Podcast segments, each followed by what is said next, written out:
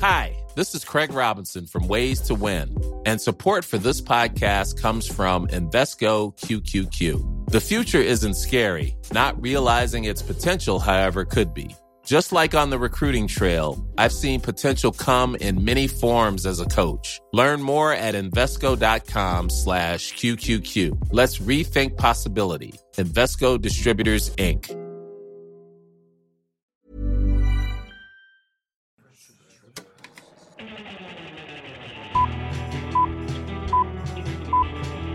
Saca el fanboy que tienes dentro. No tengas miedo de enojarte. Esto es el Club de los Amargados. Damas y caballeros, si todo salió bien, ahorita mismo acaban de escuchar nuestras melodiosas voces en el primer comercial. Ah, no, bueno, no, no sé, bueno, sí, ¿no? Ya deberían de estar escuchando el comercial que grabamos, ¿no? Pues no sé, no sé cuándo lo van a meter, pero a lo que se refiere Héctor, si Ah, ah, no entienden su balbuceo, es de que Héctor y yo ya tuvimos nuestra primera campaña, o sea, de nos están pagando por promocionar un producto, no les vamos a decir qué, ya de repente, ya ahí de repente en el episodio se les va a Es, es que sí aparecer. va, es que sí se va a escuchar, va a, ser, un- va a ser un comercial que van a empezar a escuchar en todos los programas, así que no se vayan a asustar, van a tenerlo durante dos semanas, todo el programa lo van a tener, lo van a escuchar, van a ver cómo Sergio y yo hicimos una campaña y duramos dos años para que después de tanto, tanto, tanto episodio, tanto hablar películas, al fin alguien dijera, está bien, yo quiero que mi producto esté en el programa de esos dos. Sí, a ver qué dicen, a ver cómo promocionan mi producto, a ver, les vamos a dar dinero a estos pobres tontos hambrientos. Que obvio, obvio, si, usted- si ustedes también tienen su negocio, si ustedes también tienen su marca, si ustedes también son RPs de cualquier franquicia, pues nos pueden mandar un correo a Sergio y a mí. Mientras más, mientras mejor sea patrocinado el Club de los Amargados, mejor. Ya dimos el primer paso. Así es, ya estamos avanzando, estamos avanzando, ya, nos, ya no estamos tan jodidos, ¿verdad? Ya no estamos tan jodidos. Ahí, vamos, ahí vamos, ahí vamos. Gracias, gracias. Damas y caballeros, bienvenidos al Club de los Amargados, donde semana tras semana me reúno con este señor a platicar de la manera más amargada posible del cine, de las noticias, de las series, toda la cultura popular, toda la cultura geek. Y con ustedes les presento al, al flojito, al, al estudiante. Por- por- porque ayer no quisiste grabar por irte al cine. Ay, cólera, pues es que te... Ok, hay un... Ah, Ahora resulta. Bueno, preséntame, con ustedes, a Don Excusas, Sergio Muñoz. Chale. eh, y yo, aquí les presento al fan número uno de One Piece. Sí, sí, totalmente. este, ah, Héctor Portillo. Gracias por acordarte de mi nombre. Fíjense que ayer Sergio y yo estábamos, de hecho, muy apurados y muy impresionados porque dijimos, no, tenemos que grabar el comercial, tenemos que grabar el comercial. Y Sergio, Sí. ay, es que no puedo en la mañana, voy a estar bien ocupado. Y yo, bueno, pues mañana grabamos, no hay problema. Cinco minutos después veo una historia de él y Luisa en un cine decorado como el resplandor. Y dije, ah, mira, mira nomás, qué bonito va la mudanza. Era en Álamo, era, era el Álamo de acá de Austin. No me importa. Es que, es que Luis y yo andábamos buscando, andábamos buscando un sofá cama. Estaba buscando Yo le decía a Sergio que se saliera a las calles. Ahí puede encontrar uno, como en todas las series gringas de amigos que viven en, el, en foráneos, de que se encuentran sillones así tirados en la ciudad. Nomás tienes que encontrarlo. No creo que funcione así acá, pero pues estuvimos buscando un sofá cama y la neta están muy caros. No sé si están muy caros o yo soy muy tacaño. Entonces, pues está de que, "Ay, no quiero pagar eso. Entonces ya me encontré en internet y estaban un poquito más baratos. Entonces dije, ah, bueno. Entonces tuvimos tiempo y le dije a Luisa, vámonos a, vamos al cine, quiero ver a Net. Y es de la última función de... ¡Ay, todavía lo haces peor! Por una película Es que me muero ul- por ver. Es la última función de, de en Austin, o al menos en Álamo, y la quiero ver. Dijo, ah, no, pues vamos, porque Luisa te la quería ver, porque a ella le gusta mucho Adam Driver y Marion Cotillard. Entonces la fuimos a ver. Y, y pues ya. Empecemos con las películas que vimos en la semana, qué- porque, qué, qué bonita forma de, de transicionar. Qué profesionales nos vimos. porque técnicamente es la única película que vi en toda la semana. Les digo, me he estado mudando, me he estado mudando y... Güey, ok, mi mudanza, mi mudanza inició... ¿A qué le estás picando? Perdona mi teclado, lo estoy moviendo, lo estoy acomodando. ¿Se escucha? Ay, ay, sí, es que está muy cerca del celular, sorry, ya, ya. Continúa, continúa. Eh, mi mudanza inició conmigo llegando el lunes pasado de Delicias y empezando a empacar todas mis películas. Las metí todas a una maleta, todas cupieron. O sea, se necesitó cupieron. una maleta entera para poder sostener toda la colección La- de Blu-rays. Sí, yo pensé que iba a necesitar dos, pero era una maleta, pero está gigante. Y luego usé una, una sola maleta para todas las para todos los libros, para todos los libros. Entonces, pues ya, ¿no? Libros y películas. Y de ahí empezamos. Desarmé el escritorio de mi compu. Ah, no, quité la... co- ah, no, Juan Antonio me ayudó a desarmar la tele, a bajar la tele porque está pegada, o sea, estaba Se colgada en estaba la colgando pared. en la, en la pared. Ajá. La bajamos, desarmamos todo el pedo, luego desarmé la computadora, la empaqué, desarmé el escritorio y pues a empacar chingaderas, ¿no? Y pues metí, a meter todo a la camioneta porque me traje la camioneta de mis papás porque en mi carrito ni de pedo iba a caber nada. Ajá. Y pues obviamente dejé algunas cosas, como el mueble de los Funcos lo tuve que dejar en el, en el, en el paso, ya lo dejé, no me cabía, ya ni de broma me cabía.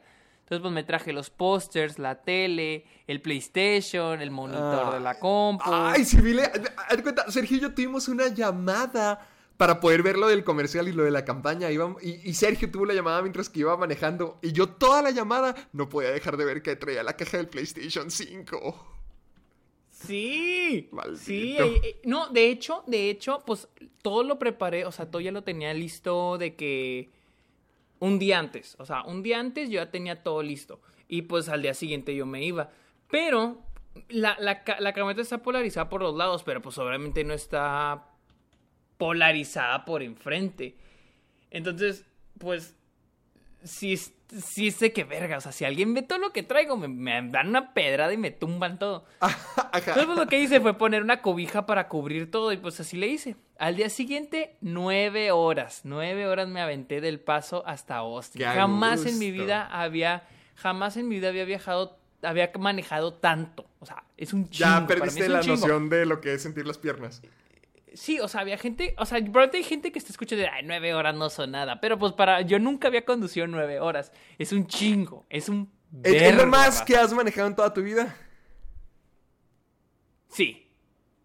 Yo, Sí, yo, sí, lo, yo lo máximo que- que... me he aventado son 16 horas manejando, pero iba con mi tío de acompañante de Ciudad de. México a Chihuahua. No, es que sí es una pela, güey. O sea, sí es una pela, güey. Pero pues ya. Me las aventé, llegué y pues desde la vez, desde el jueves. ¿Qué día llegué el jueves? Y el jueves hemos estado Luis y yo de que acomodando. Antier pusimos la tele. Armé un mueble para poner la tele porque a la tele ni de pedo la quiero volver a colgar. Y sí, ya está el mueble. Armé el escritorio de la compu, me lo traje del paso. Volví a poner la compu. No tengo silla porque como saben algunos, los que han estado en mis, en mis transmisiones de Twitch, mi silla ya no funciona, estaba vencida. Literal, lleva, la compré en febrero, se rompió, valió madre. Dije, ¿para qué me la llevo si está padre? A lo mejor me compro una y ahorita no tengo silla. De hecho, en este momento estoy sentado en el piso volteando hacia arriba hacia la computadora. O sea, ¿Cómo no tienes ves? ni un solo mueble más que la cama y la tele ahí. Ahí estás así como estudiante ajá. de universidad. Ajá, y no tiene, y mi y mi, y mi este, mi, ¿cómo se llama? Mi compu, mi, perdón, mi colchón no tiene base. Porque soy un pinche tacaño. Estilo asiático, estilo asiático. Eso dile a la gente para cuando vayan a visitarte. Eh, ah, así vivo yo. Soy, tengo una, tengo un estilo de vida minimalista. Minimalista. Siento que muchos han de vivir así aquí. Es que es como que qué hueva, porque quiero comprar pinches. Ay, Una base, güey. Te, soy Nomás franco, el- una vez que empieces a comprar muebles te vas a volver adicto. Así me pasó a mí. Yo en cuanto empecé a adornar mi viejo apartamento, ya, ya cuando me mudé a este era de que no, es que tengo que tener esto, no, es que mis sillones tienen que ser amarillos para que combinen con las paredes azules. No, no, no. O sea, ya que estás viviendo tú solo y es tu casita, vas a ver que se te va a empezar a antojar como darte ¿Cómo- tus cómo? lujos. Como soy muy tacaño, no, no, no siento. Eh, como, como soy de que, ah, este, voy a comprarme mis, mis películas, digo, ah, mejor me gasto mi dinero en películas que en muebles. Dale tiempo, va, va a llegar. A todos nos llega ese golpe de adulto donde te emocionas más por tener un tostador que tener la nueva figura de Luffy de One Piece. ¿Ya te pasó? Ya, ya, ya me pasó. Yo ya me compré. ¿Qué me compré la otra vez que dije, wow? Un microondas. Sí fue como que, wow. Yo antes añoraba por tener videojuegos, por tener figuras, por tener funcos. Y ahora decir, soy el dueño de un microondas, me hace el hombre más feliz de la Tierra. Chale. A ver, bueno, a tú, pasar, tú platícanos, ahora platícanos de tu adicción con One Piece. Ah, sí, sí, sí, porque, ay, ay, con mucho gusto.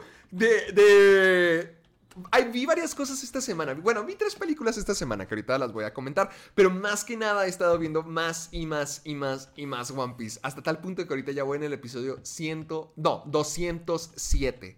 Ya al fin Verga. llevo, ¿qué? Un cuarto de One Piece recorrido. O sea, apenas, apenas, apenas ya, ya comencé con esto. Y es que me está gustando demasiado. Fíjate, ahorita acabo de pasar uno de los arcos que la gente dice que es más tedioso de One Piece. Es uno que se llama Skypiea. Y es, es Sí, una... algo así vi que pusiste. Sí, ha- haz de cuenta, yo antes de ver One Piece, la razón por la que empecé a ver One Piece es porque siempre mis amigos me, bueno, dos amigos en particular me decían que lo viera.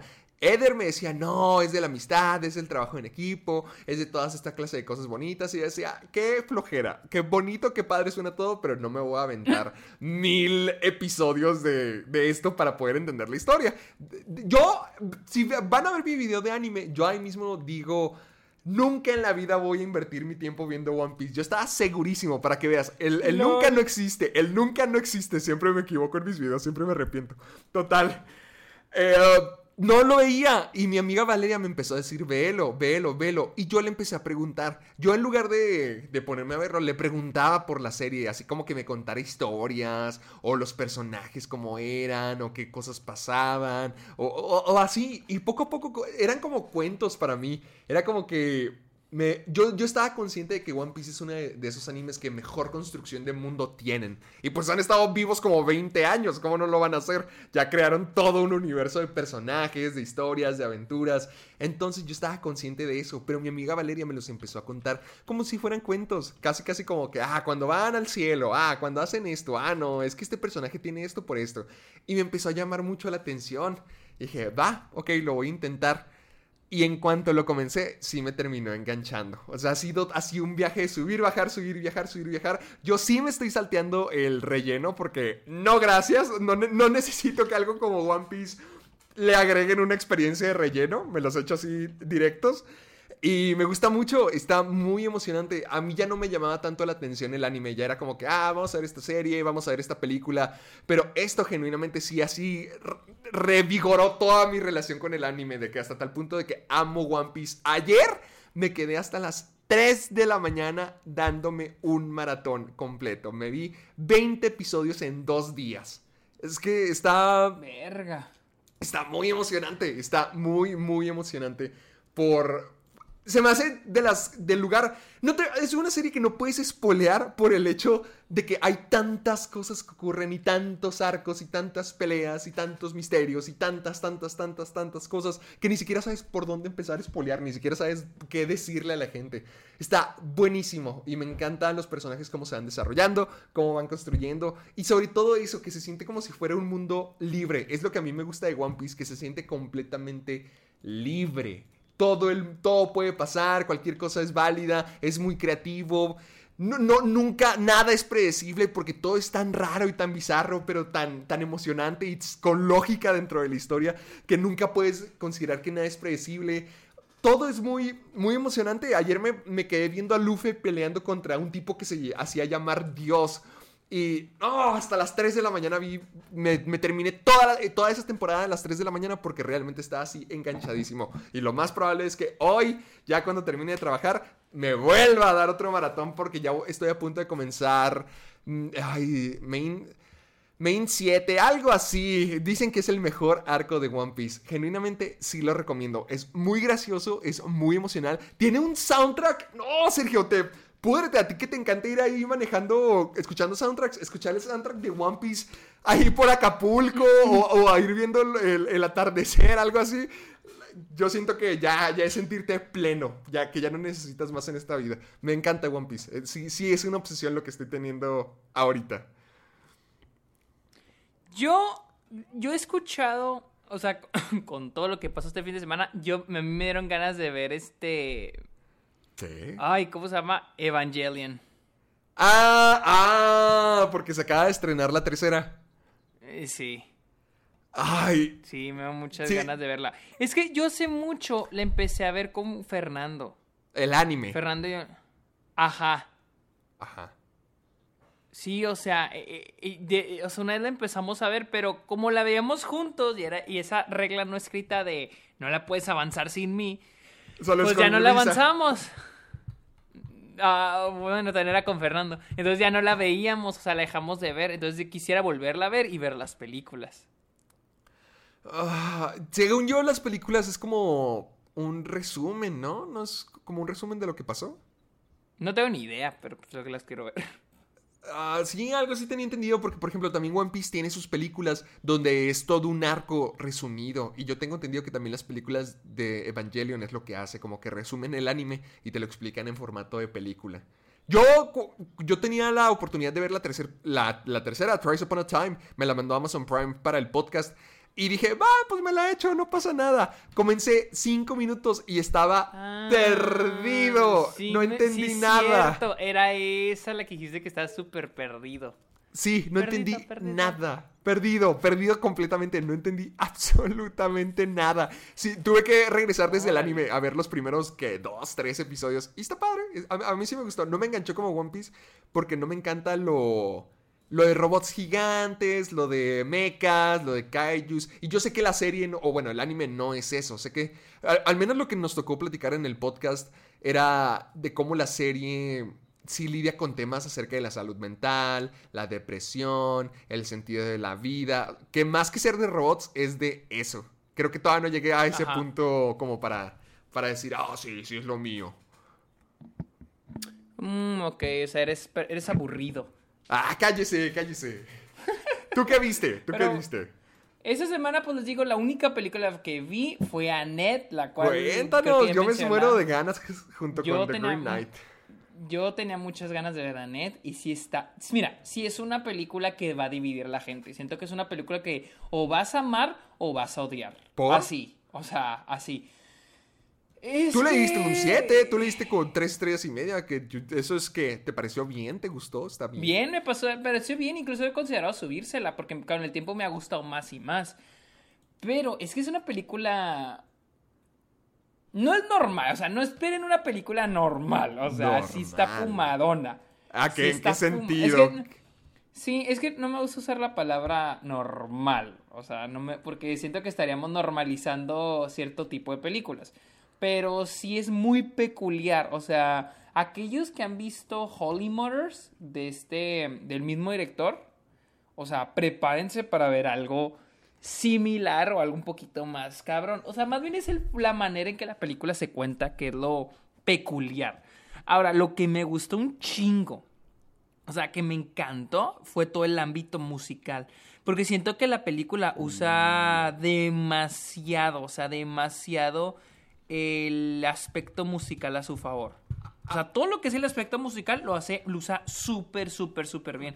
Y creo que lo que me gusta mucho de, de- de la película, o sea, pues de Leo Carax, también con, creo con, con Holy Motors también lo hace, es que como que crea su propio mundo. O sea, a pesar de que está ambiente en Los Ángeles, es como su propio mundo. Por ejemplo, ¿qué, o, sea, ¿se puede saber la trama de esta película o es- sería como un spoiler? Sería como que arruinarla un poquito. Ah, pues sí.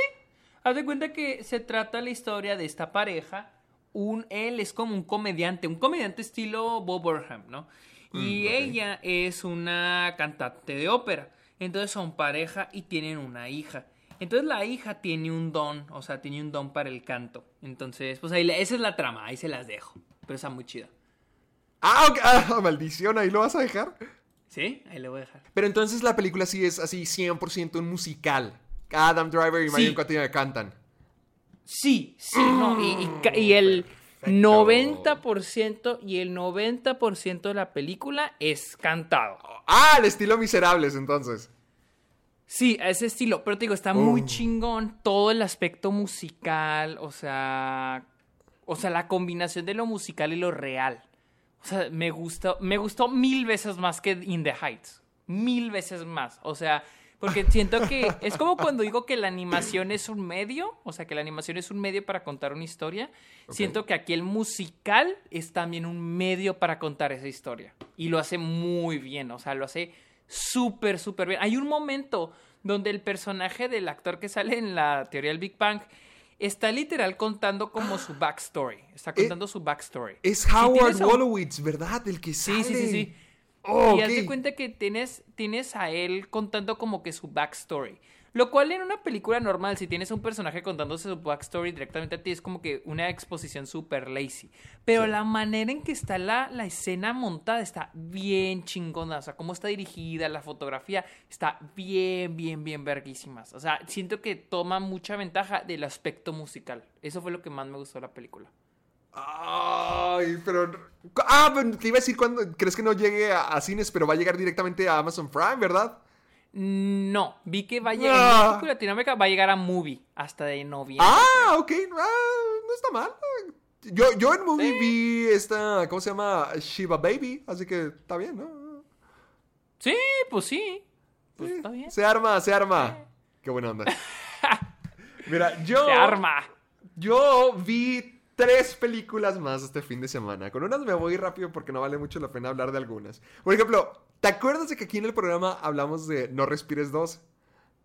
Sí. Finalmente la vi. Ay, vi que te, te la odiaste. No la odié, pero era exactamente lo que dijimos que iba a ser. A ver, ¿a qué- qué- cuéntamela, la neta no me importa, si me da mucha curiosidad y no la Eh, quiero ver. te- Pues, no, es que no creo que es una película así como que despolearse. La honestamente, la calidad yo sí siento que era como un directo a DVD, como esa clase de, secuelas que se van y, y nadie escucha al respecto. Porque haz de cuenta, la historia pone al hombre ciego a unos años después. Se supone que ahora tiene esta niña, tiene esta hija, a la que no deja salir, a la que no deja hacer nada, la que tiene así bien cuidadota y en modo sobrevive, sobrevive. Y no la, no la deja hacer absolutamente nada, pero la, la rescató de un incendio, han estado seis años juntos, chalalala, todo bien, todo bien. Pero un día un grupo viene por ella, o sea, la encuentran porque la niña por una razón tiene así un mechón blanco en el cabello, totalmente blanco, y como que la identifican y dicen, ah, es ella, tenemos que llevárnosla. Y, y ahí empieza la película, donde quieren se- llevarse a la niña y el hombre ciego las- los tiene que detener. Pero es que es lo que estábamos diciendo nosotros, de que tratan de hacértelo parecer heroico, tratan de... Se siente como esta clase de películas al estilo Robert De Niro, Morgan Freeman, eh, um, Liam Neeson, de somos viejos, pero podemos hacer las cosas, tenemos poder, estamos al sí. mando. Porque es que el personaje está muy padre, realmente el personaje del hombre ciego es muy cool. Stephen Lang es un gigantesco punto bueno para la película, porque el personaje sí es muy bueno. El problema es que todo lo demás le queda muy chico, así se siente como película genérica de acción, de que, ay, tenemos que tener una secuela. Y resulta que este tipo tan genial, pero violador, torturador, secuestrador, asesino, eh, pues es el bueno. Así se siente, nunca, no, sí tratan de como que construir este caso de argumentar de que, ah, es que es un hombre malo, es que ha hecho cosas malas, es que es un monstruo y, se está tratando de redimir y quién sabe qué, pero no, no, siento que la película construya bien el caso para, para el personaje, nomás se siente así como un montón de escenas bien hechas, es que es la historia. Si hubieran tenido una buena historia, realmente hubiera sido una buena película. Porque si tienen una buena, un buen diseño de sonido, por, ya que pues el tipo está ciego y muchas de las secuencias son en la oscuridad, en el silencio, con la edición de sonido, y si te sientes inmerso, la película sí es competente, está muy bien hecha. El problema es que no tienen nada de historia. Por ejemplo, con la película, con la primera película, algo padre era que te dejaban caer dentro de la situación. O sea, estabas dentro de la casa, eras Sí. uno, ladrones, eh, algo sale mal y ahí se ramifica a que comprendas ya el gran significado de esta historia, el, gran panorama de todo este mundo.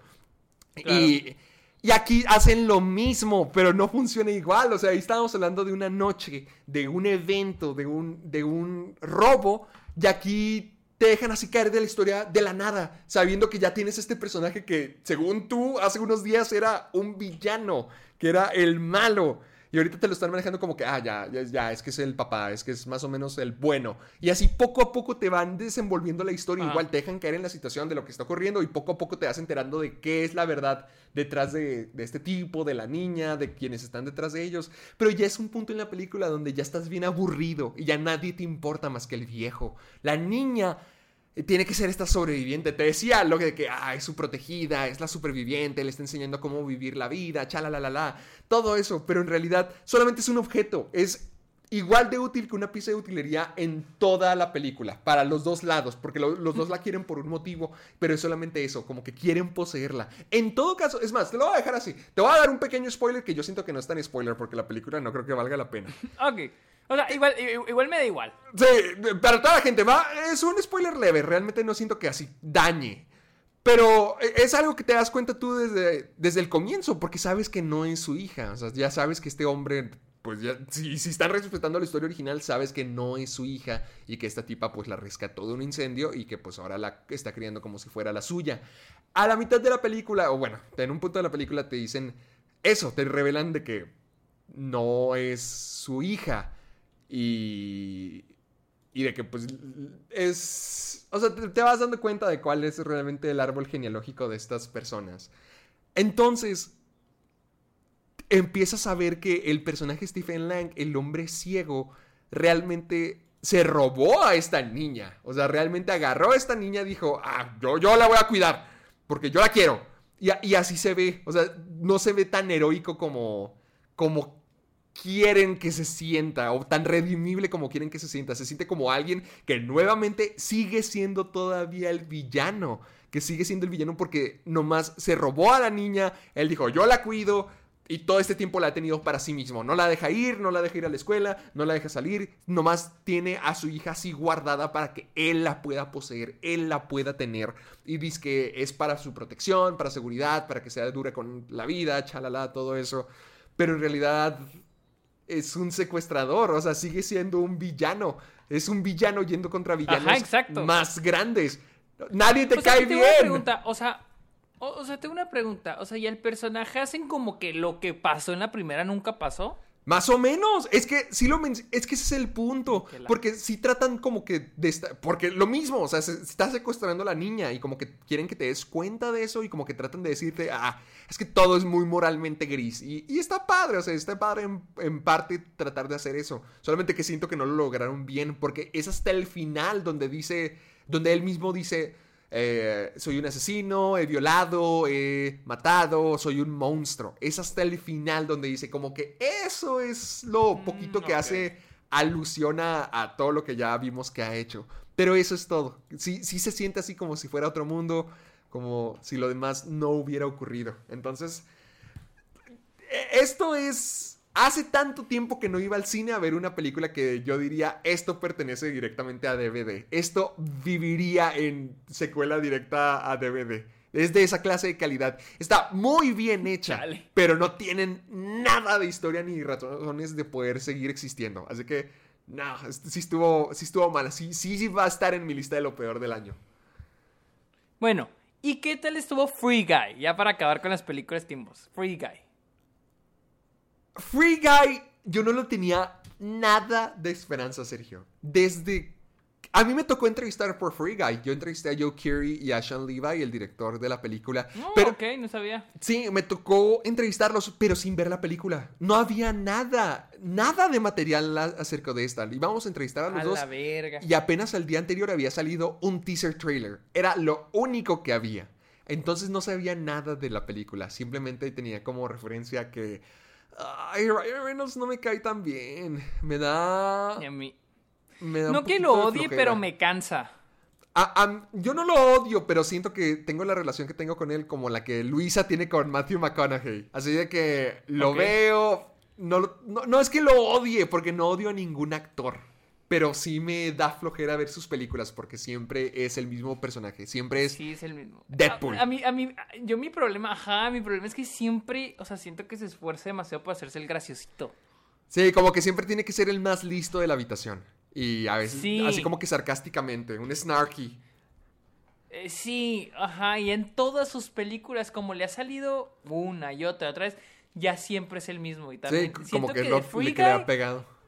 Creo que Free Guy no se me antoja por Ryan, Ryan Reynolds. Es la única razón por la que no se me antoja. Y vaya que no se me antoja la película. Yo creo que si la ves te la pasarías muy bien. Porque vi Free Guy y realmente me gustó demasiado. Me la pasé muy bien. Ryan Reynolds sí es como que Ryan Reynolds, pero en lugar de ser. Es como que Ryan Reynolds siendo Ryan Reynolds inverso. Porque en lugar de ser así como que sus- sarcásticamente sucio o, o rudo o lo que sea, es muy exagerado, muy Ryan Reynolds, así como que muy consciente de sí mismo, pero ahora sí comprometiéndose por completo a ser amable y atento y buena persona. Entonces, sí es Ryan Reynolds, pero sí funciona padre en Free Guy. A mí me gustó mucho porque se me hace muy curioso cómo es que es bien difícil hacer películas de videojuegos, pero hay muy buenas películas sobre videojuegos. Como Eso Yum- sí. Jumanji, como esta. eh, a mí sí me gusta Ready Player One, pero así hay, hay, hay, hay Ralph el Demoledor incluso. Hay, hay buenas películas de esto. Y sí la veo. Es que ya gasté mucho en el cine. Y hoy voy a ir a ver Holy Motors al cine. El viernes voy a ir a ver. ¡Vela! Entonces, Eh, Está padre. Mira, algo que hace muy padre Free Guy es que entiende la cultura de los videojuegos sin tener que así estar totalmente metido en ello. Como que te, te transmite lo divertido, lo padre y lo adictivo que puede llegar a ser un videojuego. Porque básicamente estamos viendo así como una combinación de Fortnite, de Grande Theft Auto y, y está padre. O sea, te, te dan todo lo que... lo- las razones por las que una persona te podría decir, ah, me gustan los videojuegos, sin tener que estar predicándolos, sin tener que estar hablando el mismo lenguaje. Literalmente tienes que... Te invitan a ser parte de este juego, a ser parte de este mundo. Y Ryan Reynolds está bien. La comedia está sorprendentemente bien. Se me hizo muy divertida. Se, me hizo, se me hizo buena. Deberías de checarla. ok, muy bien. Entonces la voy a ver. Así que esas fueron las películas. ya vamos a empezar. no, vi otra. Vi una última. Ay, ¿cuál? Última, así breve. ¿Cuál? Y el stand de los besos 3. Ay, no, vamos a empezar ya el programa. sí, ya vamos a empezar el programa, no te la voy a explicar. No, Es exactamente lo que creerías que es. No puedo creer que ya hayan tres de estas cosas y eso no es todo. Ya viene la tercera también de After en dos semanas. Ya chequé la cartelera ya. de Cinépolis Bueno, y voy a ir al cine a verla. Bienvenidos. Bienvenidos al Club de los Amargados, este podcast donde les hablamos de cine, series, películas. Ah, pues cine, pues películas.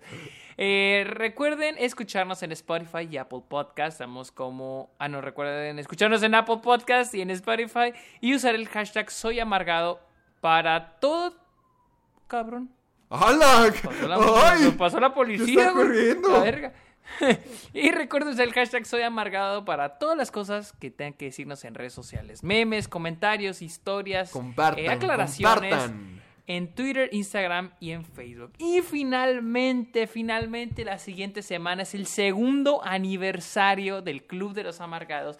Y para Ah. esto, en el grupo de Facebook hicieron un concurso de cortometrajes. Así que este sábado, ¿qué día es? Sábado 21.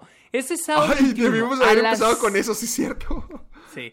Este sábado 21 a las 5 de la tarde, hora de la Ciudad de México, vamos a presentar en mi canal de Twitch, en mi cuenta de Twitch, que soy como arroba el Sergio Munoz, vamos a presentar los, los cortometrajes que fueron entregados, los mejores cortometrajes que estuvieron participando en el festival. Ahí vamos a estar Héctor y yo y vamos a elegir a los tres mejores. Pero vamos a ver todos los, este, los 14, cortometrajes para que sí. estén pendientes este sábado 21 a las 5 de la tarde, hora de la Ciudad de México. Así que bueno, Va a estar perro, porque yo he estado viendo las imágenes que suben al grupo. Ya mucha gente está subiendo sus pósters y se ve como que, wow, se se esmeraron ven demasiado. chidos, se ven chidos. Sí, se ve padre. Quiero Y ver de qué es lo hecho- que hicieron. De hecho, de hecho, yo también tengo un corto que voy a presentar ese día para que estén ¡Ah! ¿En serio? Sí, Luis y yo hicimos uno. Hicimos uno hace como dos, tres meses. O sea, pues está súper sencillo para que no digan de que. ¡Ay, no se vale! O sea, no, o sea, es algo súper, súper, súper, súper, súper. ¡Y el ganador, Sergio. Muñoz! No, ese no va a estar participando, ese solo lo voy a mostrar. Así Ah, que, bueno, Para ah, que estén bueno. pendientes, ahí se lo voy a mostrar. Así que bueno, vamos con las noticias. Vamos con las noticias ya para avanzarle. Este, y es de que ya estamos a unos meses de que se estrene Venom Letter Be Carnage. Y Tom Hardy en una entrevista dijo que él está ya dispuesto para un crossover con Spider-Man. Porque obviamente, creo que le han de preguntar mucho esto, de que le han de decir de que, güey, qué pedo con el crossover. Y dijo de que obviamente, creo que, creo que eh, Tom Hardy tiene créditos como escritor de la película. Y dice que para él sería como negligente el no tratar de conectar a Venom y a Spider-Man. Dice, no estaría haciendo el trabajo si no estuviera abierto a, esa existencia, a eso de que Spider-Man y Venom se conecten. Pero dice que obviamente de los dos lados, o sea, Disney y Sony deben de estar este, de acuerdo, dispuestos para juntar a los personajes. Y que obviamente Tom Hardy nada más está esperando a que este, los dos lados, como él se refiere, las dos, los dos estudios, se pongan de acuerdo. Yo creo que, yo pensé que ya, ya había un acuerdo, pero al parecer no. ¿Tú, pues qué opinas de ver a Spider-Man de Tom Holland y a Venom de Tom Hardy? Pues a los dos Toms británicos. Independientemente de lo que opines, se supone que va a pasar, ¿no? Porque después de Spider-Man 3, Tom Holland va a regresar a ser parte de Sony. Entonces Sony ya va a poder hacer lo que quiera con el personaje, ¿qué no? Ah, o sea, Tom Holland ya no sería parte de. Ajá, Sony haría. Sony haría. Seguiría con. Es que no hay nada confirmado que va después de. Es que ya no sé ya, no, sé cuál es la realidad o cuál es el estatus, qué, qué, va a pasar. Exacto, es que mientras, mientras no sepamos ni siquiera qué va a pasar en esa tercera entrega, no, no sabemos ni, obviamente no, no sabemos cómo vaya a acabar. Entonces, me imagino que obviamente Sony va a querer aprovechar que Tom Holland es popular como Spider-Man y van a querer seguir sacándole jugo a ese personaje, pero no sé qué tanto, no sé de qué forma, porque no hay nada confirmado de Venom y Spider-Man. bueno, independientemente de lo que se sepa o lo que no, nomás así tratando de imaginarnos qué podría ser el mundo si Spider-Man de Tom Holland y Venom de Tom Hardy se reunieran. Ah, supongo que estaría bien, pero no sé, creo que incluso hay como que la oportunidad de hacer un nuevo Spider-Man, un nuevo mundo. No lo sé, porque... ¿Otro Spider-Man? No, es que no sé, no, no, me dan ganas de ver a Spider-Man y Venom juntos. Al menos con las versiones que tenemos ahorita. Ajá, ni a mí. Obvio. Ni a mí, yo estoy igual hay diferentes interpretaciones de los personajes. Incluso yo tengo entendido que ahorita en los cómics hasta amigos han sido. Hasta a veces Peter Parker se siente culpable de lo que le está ocurriendo a, a Eddie Brock o de lo que ocurrió con él con el simbionte. Todo eso. tienen una han tenido distintos tipos de relaciones en las series, en los videojuegos, en los medios, de todo. Pero Ah, no sé, es, raro porque se supone que este Venom estaba existiendo en un mundo aparte porque no tenían acceso a Spider-Man y ya fue, ya fue construido alrededor de toda una mitología que lo separa totalmente de Spider-Man. Entonces debería estar, el, el argumento debería estar muy bueno y muy perro como para decir, va, que se mezclen, que se junten, que se encuentren, pero no se me antoja. Es que como dijiste, son las versiones. Y mi problema no es con Spider-Man, de Tom Holland no es mi problema. Mi problema es con Venom. Porque a Venom lo han construido, al menos a Tom Hardy, ya como un héroe. Y estoy casi seguro que con esta mm. película, con la nueva, siento que va a seguir siendo como un héroe. O un antihéroe. Un antihéroe, más bien. No lo siento, ajá, no me convence para que esté junto. Si lo hacen, sería más como para crear esta emoción de, ah, el crossover porque el crossover no es tanto decir Venom y Spider-Man, es como decir Tom Hardy y Tom Holland de estas dos franquicias diferentes. O sea, no lo harían por porque quede, lo harían Sí, porque tenga sentido dentro de la historia, como para que. De que, ah, tiene sentido que después de todo esto que le ocurrió a Spider-Man se encuentre con Venom. No, siento que sí es como que, ah, los podemos juntar, los podemos juntar. No sé, no me emociona mucho esa idea. Yo, yo sé que, te repito, pueden tener distintos orígenes, distintas relaciones, pero ay, sí se ve como que, ah, juntarlo por querer juntarlo y no... No sé, no, no, es algo que a mí me llame la atención ver. Estoy más emocionado por ver Spider-Man 3 y que ahí se acabe todo, fin. Y luego le preguntaron, obviamente, a Tom Hardy por la tercera entrega de Venom. A lo que él respondió que claro que sí ha pensado en la tercera película, mismo, porque él, como les dije, es escritor de la segunda. Y dice, mientras escribes la segunda, estás pensando en la tercera. Pero dice que una tercera película no va a ser, este, no se le va a dar luz verde hasta que la segunda sea exitosa. Ah, Pero eh, dice que el estudio, but the studio were really, really pleased with number two. O sea que el estudio estaba muy contenta con el resultado final de la segunda. Pero pues obviamente van a esperar a que le vaya bien en taquilla. Así que, pues yo se imaginé que iba a haber una tercera, pero va a depender de cómo le vaya en taquilla. Yo creo que sí le va a ir bien. ¿Sigue siendo rated R o ya es PG-13 para todos? Eh, pues es que se suponía, a ver, La Venom original era clasificación C también, ya no me acuerdo. Según yo era de las más exitosas. no, O, no, o la fue cambiaron al final. PG-13. Mmm, ok. Mira, ahí te digo. Mm. Sí, fue PG-13 la, la, la segunda. Al menos en. Estados Unidos fue lo que sería una B. Para la tercera, yo creo que habían dicho que va a ser clasificación R. Para la tercera, pero no sé. Pero lo que sí sé es de que ha sido, ha sido retrasada un mes. Se iba a estrenar el 24 de septiembre y ahora se va, se va a estrenar el 15 de octubre. Cada vez estoy Por más convencido lado, de la es- teoría que me decías de lo del tráiler De- de, Spider-Man. de Spider-Man. sí. De que no lo van a sacar porque la van a retrasar también. Nomás están esperando para ver cómo... A ver, cómo se lo dicen a la gente. O sea, por un lado es bueno ver que solo la retrasaron unas semanas, no todo un año, pero es para darnos, por, por otro lado es darnos a la idea que está volviendo a ocurrir. Está volviendo a ocurrir. ¿Cómo, cómo, cómo? que está volviendo a ocurrir el que estén retrasando las películas. Ah, ah, de que ya, que ya vamos a la, a la segunda onda de retrasos.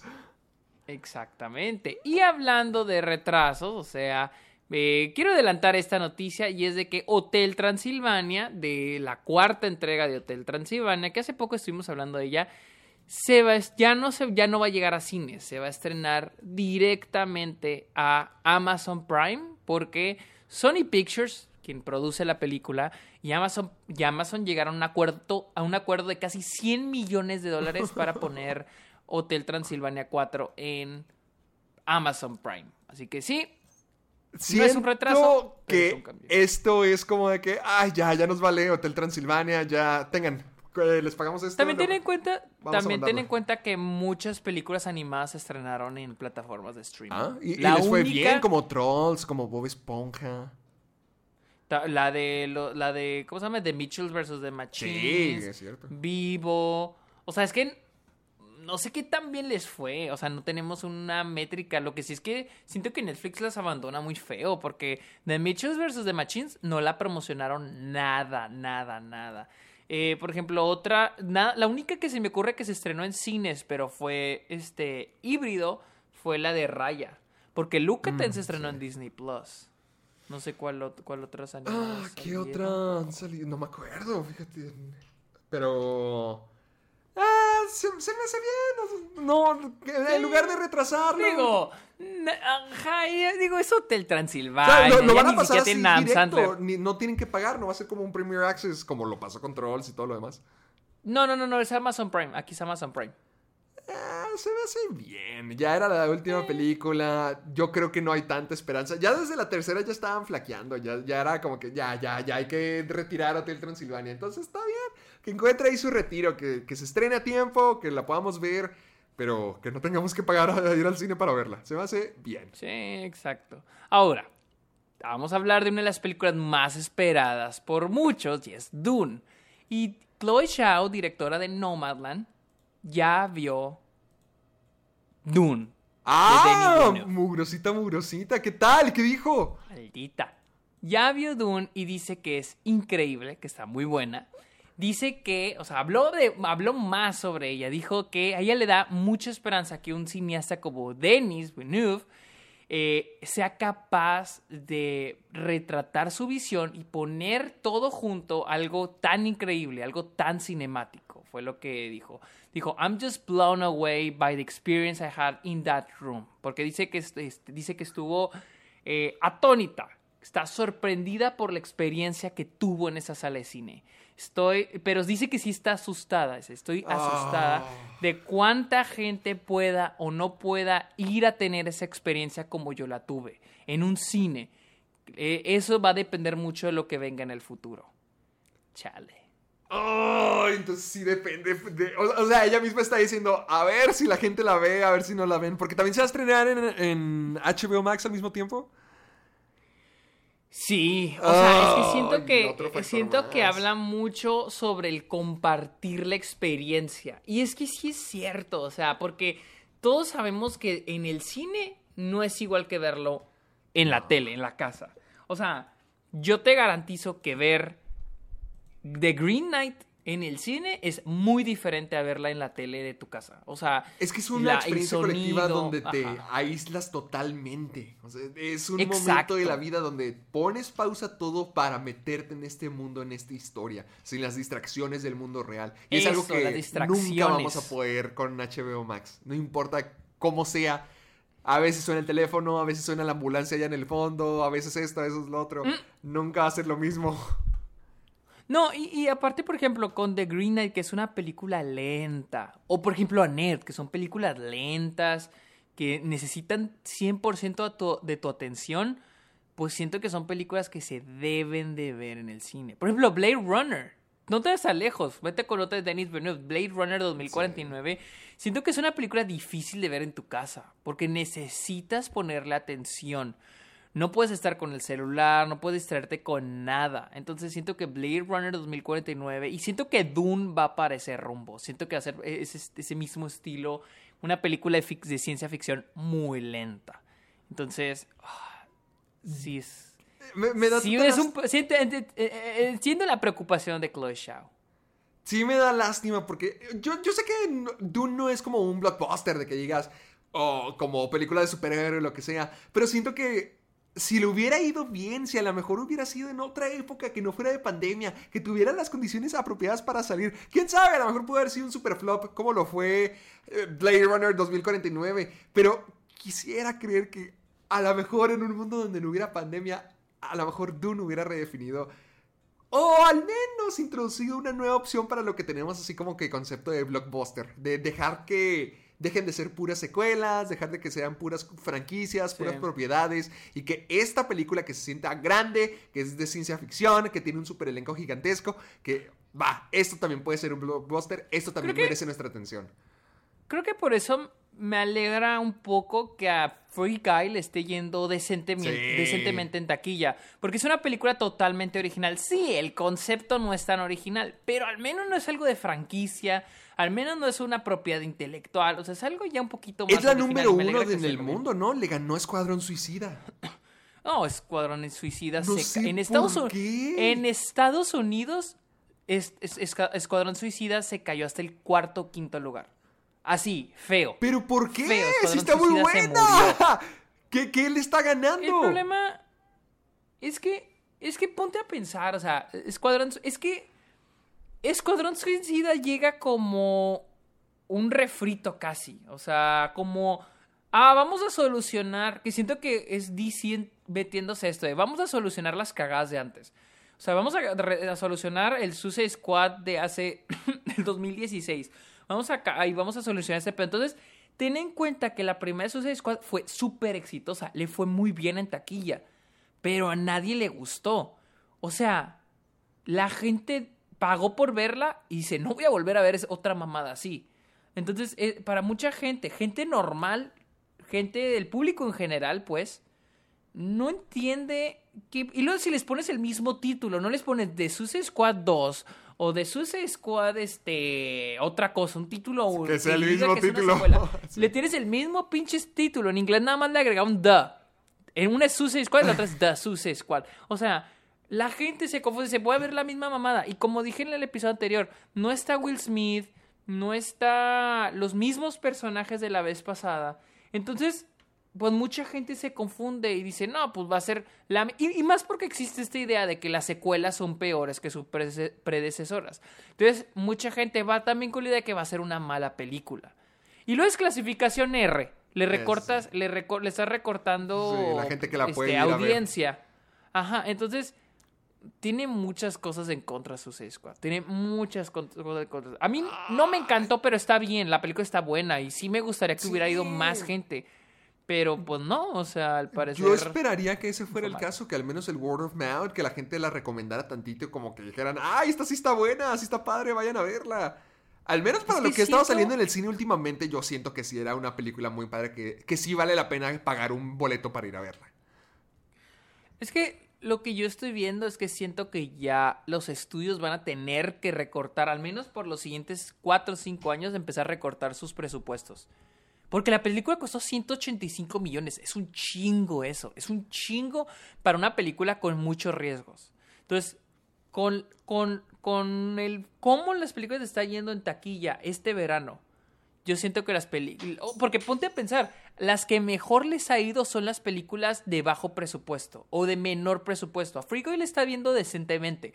A Old le fue bien. A The Green Knight le fue bien. A Pig le fue bien. Porque son películas que no tienen gran distribución ni tienen un gran marketing, pero también sus presupuestos son muy pequeños. O sea, son más fáciles de alcanzar.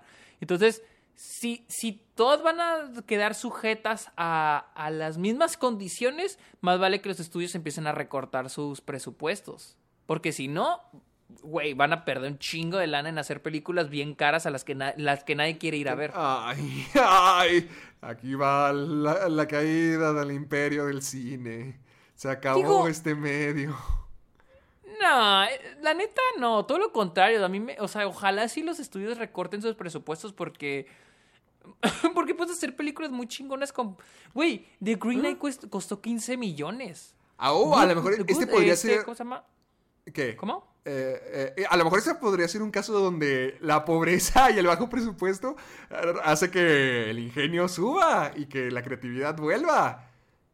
Sí, exactamente. O sea, el ponerte límites es lo que hace que tu creatividad eh, se eche a volar. Oh. Por ejemplo, Get, Get- Get Out, Get Out costó 5 millones nada más. Entonces, también, bueno, James Gunn, por lo que he leído, fue alguien que puso muchas condiciones, que quería esto, que quería el otro. El estudio, al parecer, le pidió que la película fuera eh, PG-13, PG-13, y él, ahuevado, dijo que R, R, R. ¿Cu- cuánto y tal dices que vez sí costó? le da un plus. 185 millones. Ay, ay, ok, no, ay, ok, o sí. sea, o sea, la película es el blockbuster clasificación R más caro que yo Ah, sepa. O sea, ay, ok, y por mucho, te digo, el otro fue Watchmen, que no era un blockbuster, pero costó 120 millones y fracasó. El otro fue, eh, creo que fue Logan, costó 99, do- 99 millones y le fue bien. Pero estamos hablando de Hugh Jackman, estamos hablando de uno de los personajes de cómics en el cine más reconocidos por el mundo, que era Que Wolverine. se estaba que el marketeando ya como la salida, que ya era su último. E- e- sí. Exactamente, y a sus predecesoras, no solo las películas de X-Men, pero a sus películas de su franquicia les fue bien en taquilla. Entonces estábamos hablando de alguien sin tanto riesgo, el único riesgo era que era, era clasificación R, pero en ese entonces Deadpool ya había probado que se podía hacer una película taquillera clasificación R. Entonces, el problema es de que The Suicide Squad tenía muchas cosas en contra. Bueno, al menos queda la esperanza de que, el, de que el estudio sí diga, va pues, nos aventamos proyectos más pequeños, pero creativos, o sea, que inciten a la gente a Sí. así querer verlos. Espero que sí. Que sí Ahora, ocurra. hay, hay que recordar que Dune Mm. Dune es la primera parte de dos.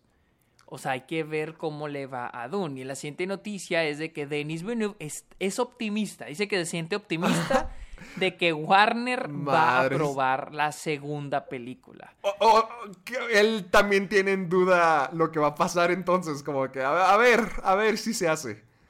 O sea, es que, es que si estás viendo que a todas las películas les está yendo mal en taquilla, a todas las películas de gran presupuesto, Sí. pues obviamente ya te estás dando a la idea que vaya a, ¿cómo se llama? A fracasar.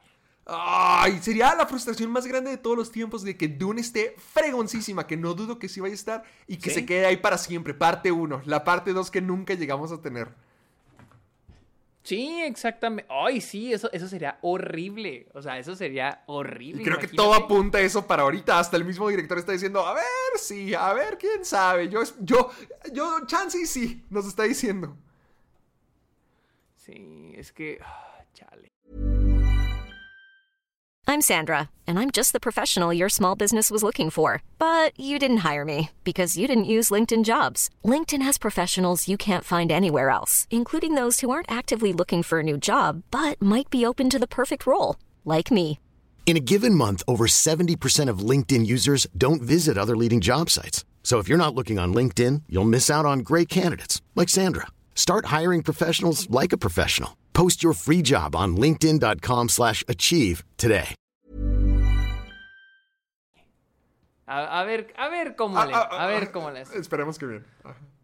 Ahora, como saben, aquí en el Club de los Amargados entramos a todo, película, serie, ahora vamos a hablar de videojuegos. Y es de que se, se acaba de reportar que Grande Auto, que es este, este Rockstar, está remasterizando una trilogía de Grande Auto, que sería el Grande Auto 3, Vice City y San Andreas. Frego. Oh, bien chingón. va a estar bien, pero Está yo, bien bueno. yo nunca llegué a jugar los originales Grande Autos porque eran ya como, no, no, bueno, no sé bien, pero eran como que ya los juegos para más grandes. Yo cuando, cuando eran populares, yo era un niño y nomás me tocaba ir a casas de amigos más grandes que tenían el Vice City, que tenían el San Andreas, y a mí me fascinaban. A mí me encantaba así pensar de que podías meter los códigos trampa para poner trampas y tener armas o tener las cinco estrellas. Todo eso, más que nada lo llegué a jugar así casualmente de que era destrucción total, a ver qué, qué tanto me puedo divertir y que la policía venga por mí y a matarlos a todos. Era lo que a mí me gustaba,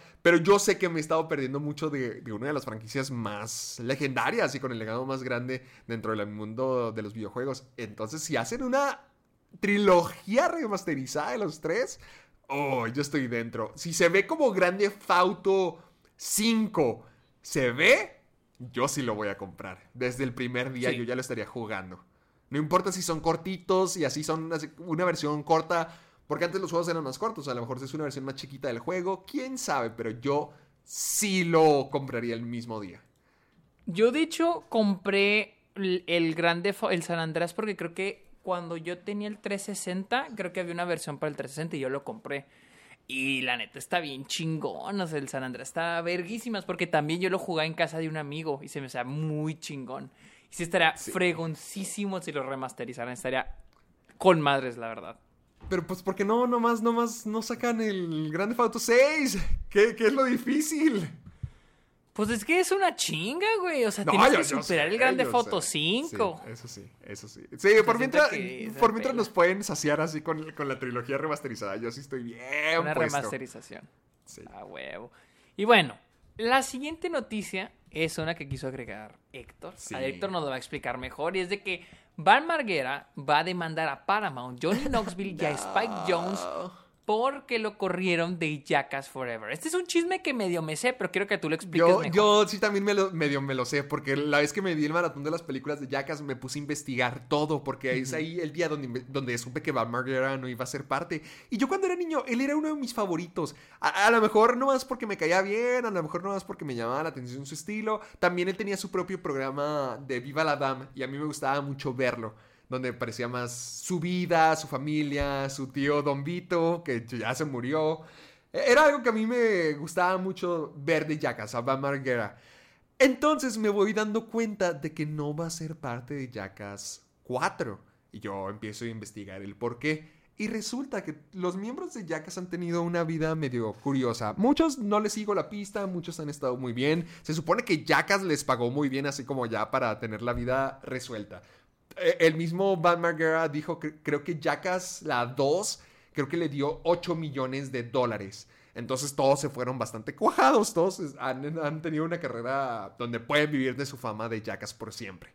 Pero también han habido controversias y han habido giros oscuros. Por ejemplo, Steve O tuvo un problema muy grande con las drogas durante mucho tiempo. Ya todo, él estuvo valiendo queso años, años, hasta tal punto de que la gente ya lo reportaba así como que Steve O se va a morir. Y Sí, claro. todo se pudo detener y ahorita Steve O creo que ya tiene más de 10, más- creo más de 10 años sobrio. Porque Sí. justamente Johnny Knoxville y, ay, ¿cómo se llama el director de... Ah, Jeffrey Tremaine, el director de todas las películas de Jackass, justamente hicieron una intervención. La cual Steve O ha dicho en incontables ocasiones que fue lo que le salvó la vida. Que él sin ellos, sin su intervención, él ya estaría muerto. La cosa es que Margera también pasó por algo similar.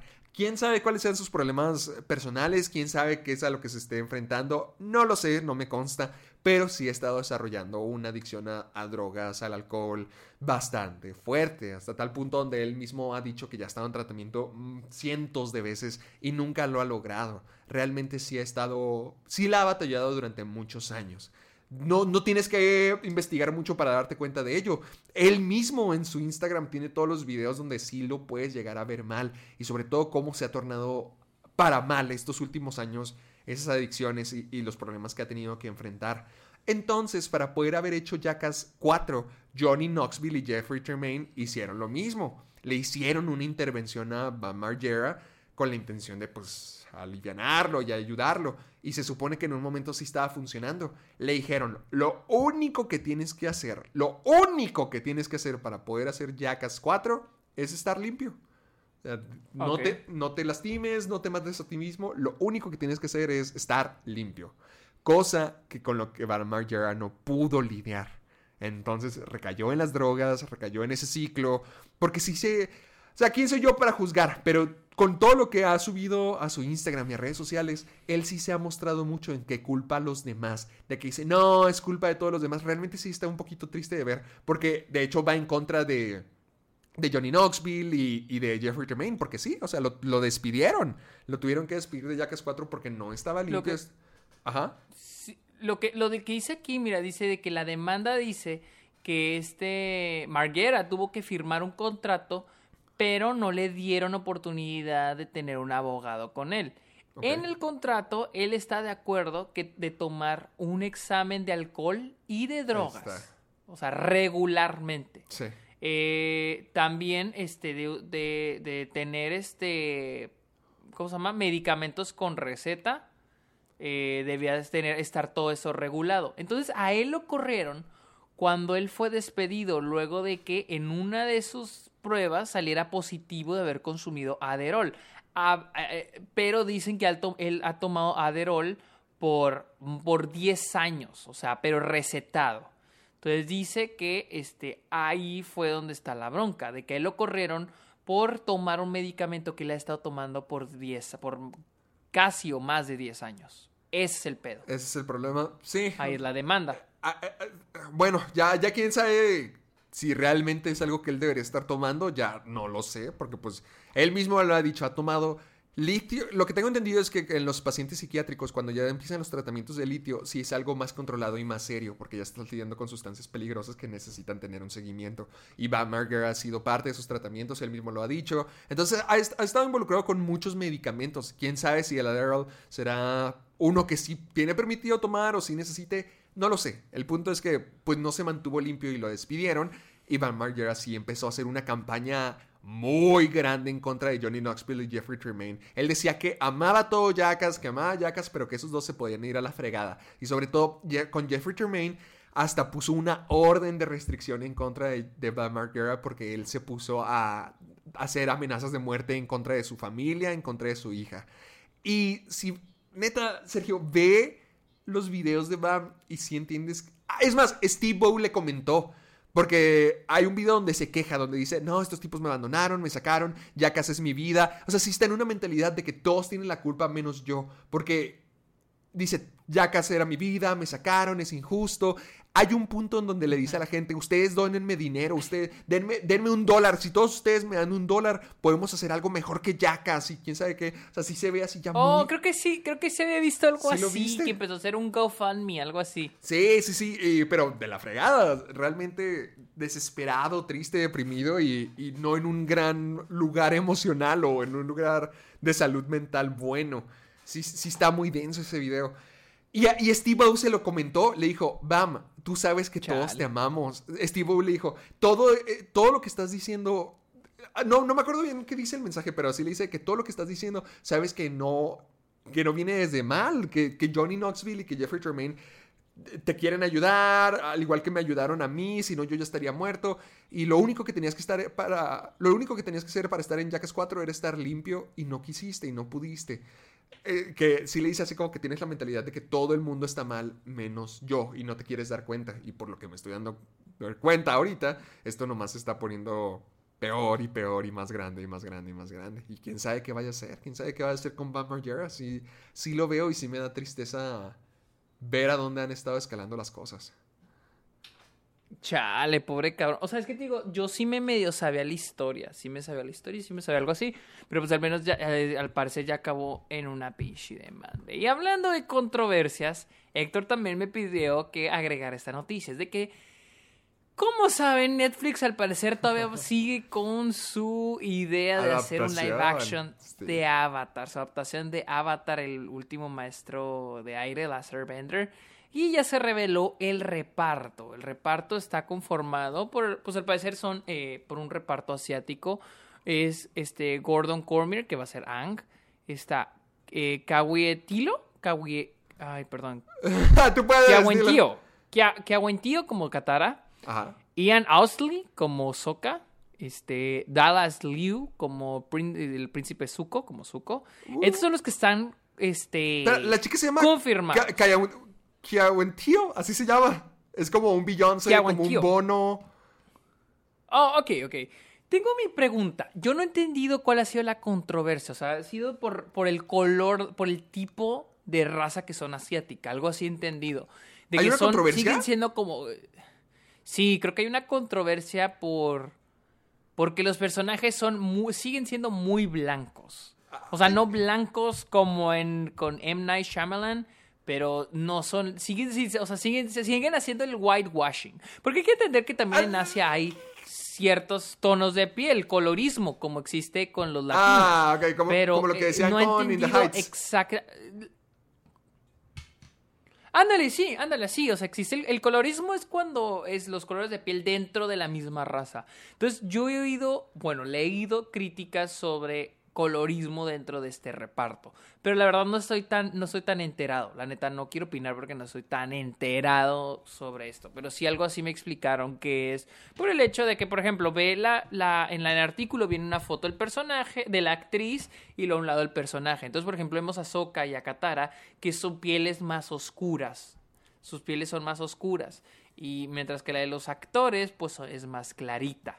Entonces, yo creo que eso es a lo que se refieren. Les digo, yo no, aquí no tengo una opinión, porque ni siquiera sé quiénes son los actores, pero eso fue lo que he leído de la controversia. No sé qué opinas. Ah, mira, por, por ejemplo, no me acuerdo cuál se supone que es la raza de Ang. Es que no, nunca lo dicen claramente en el programa. Todos son de las naciones de tal, tal, tal lugar. Pero todos tienen como que cierta influencia de algún lugar del mundo real. Por ejemplo, los de la Nación del Fuego tienen relación con Asia. Yo quiero creer que por eso los hizo hindús a todos en M. Night Shyamalan. Dijo, son asiáticos.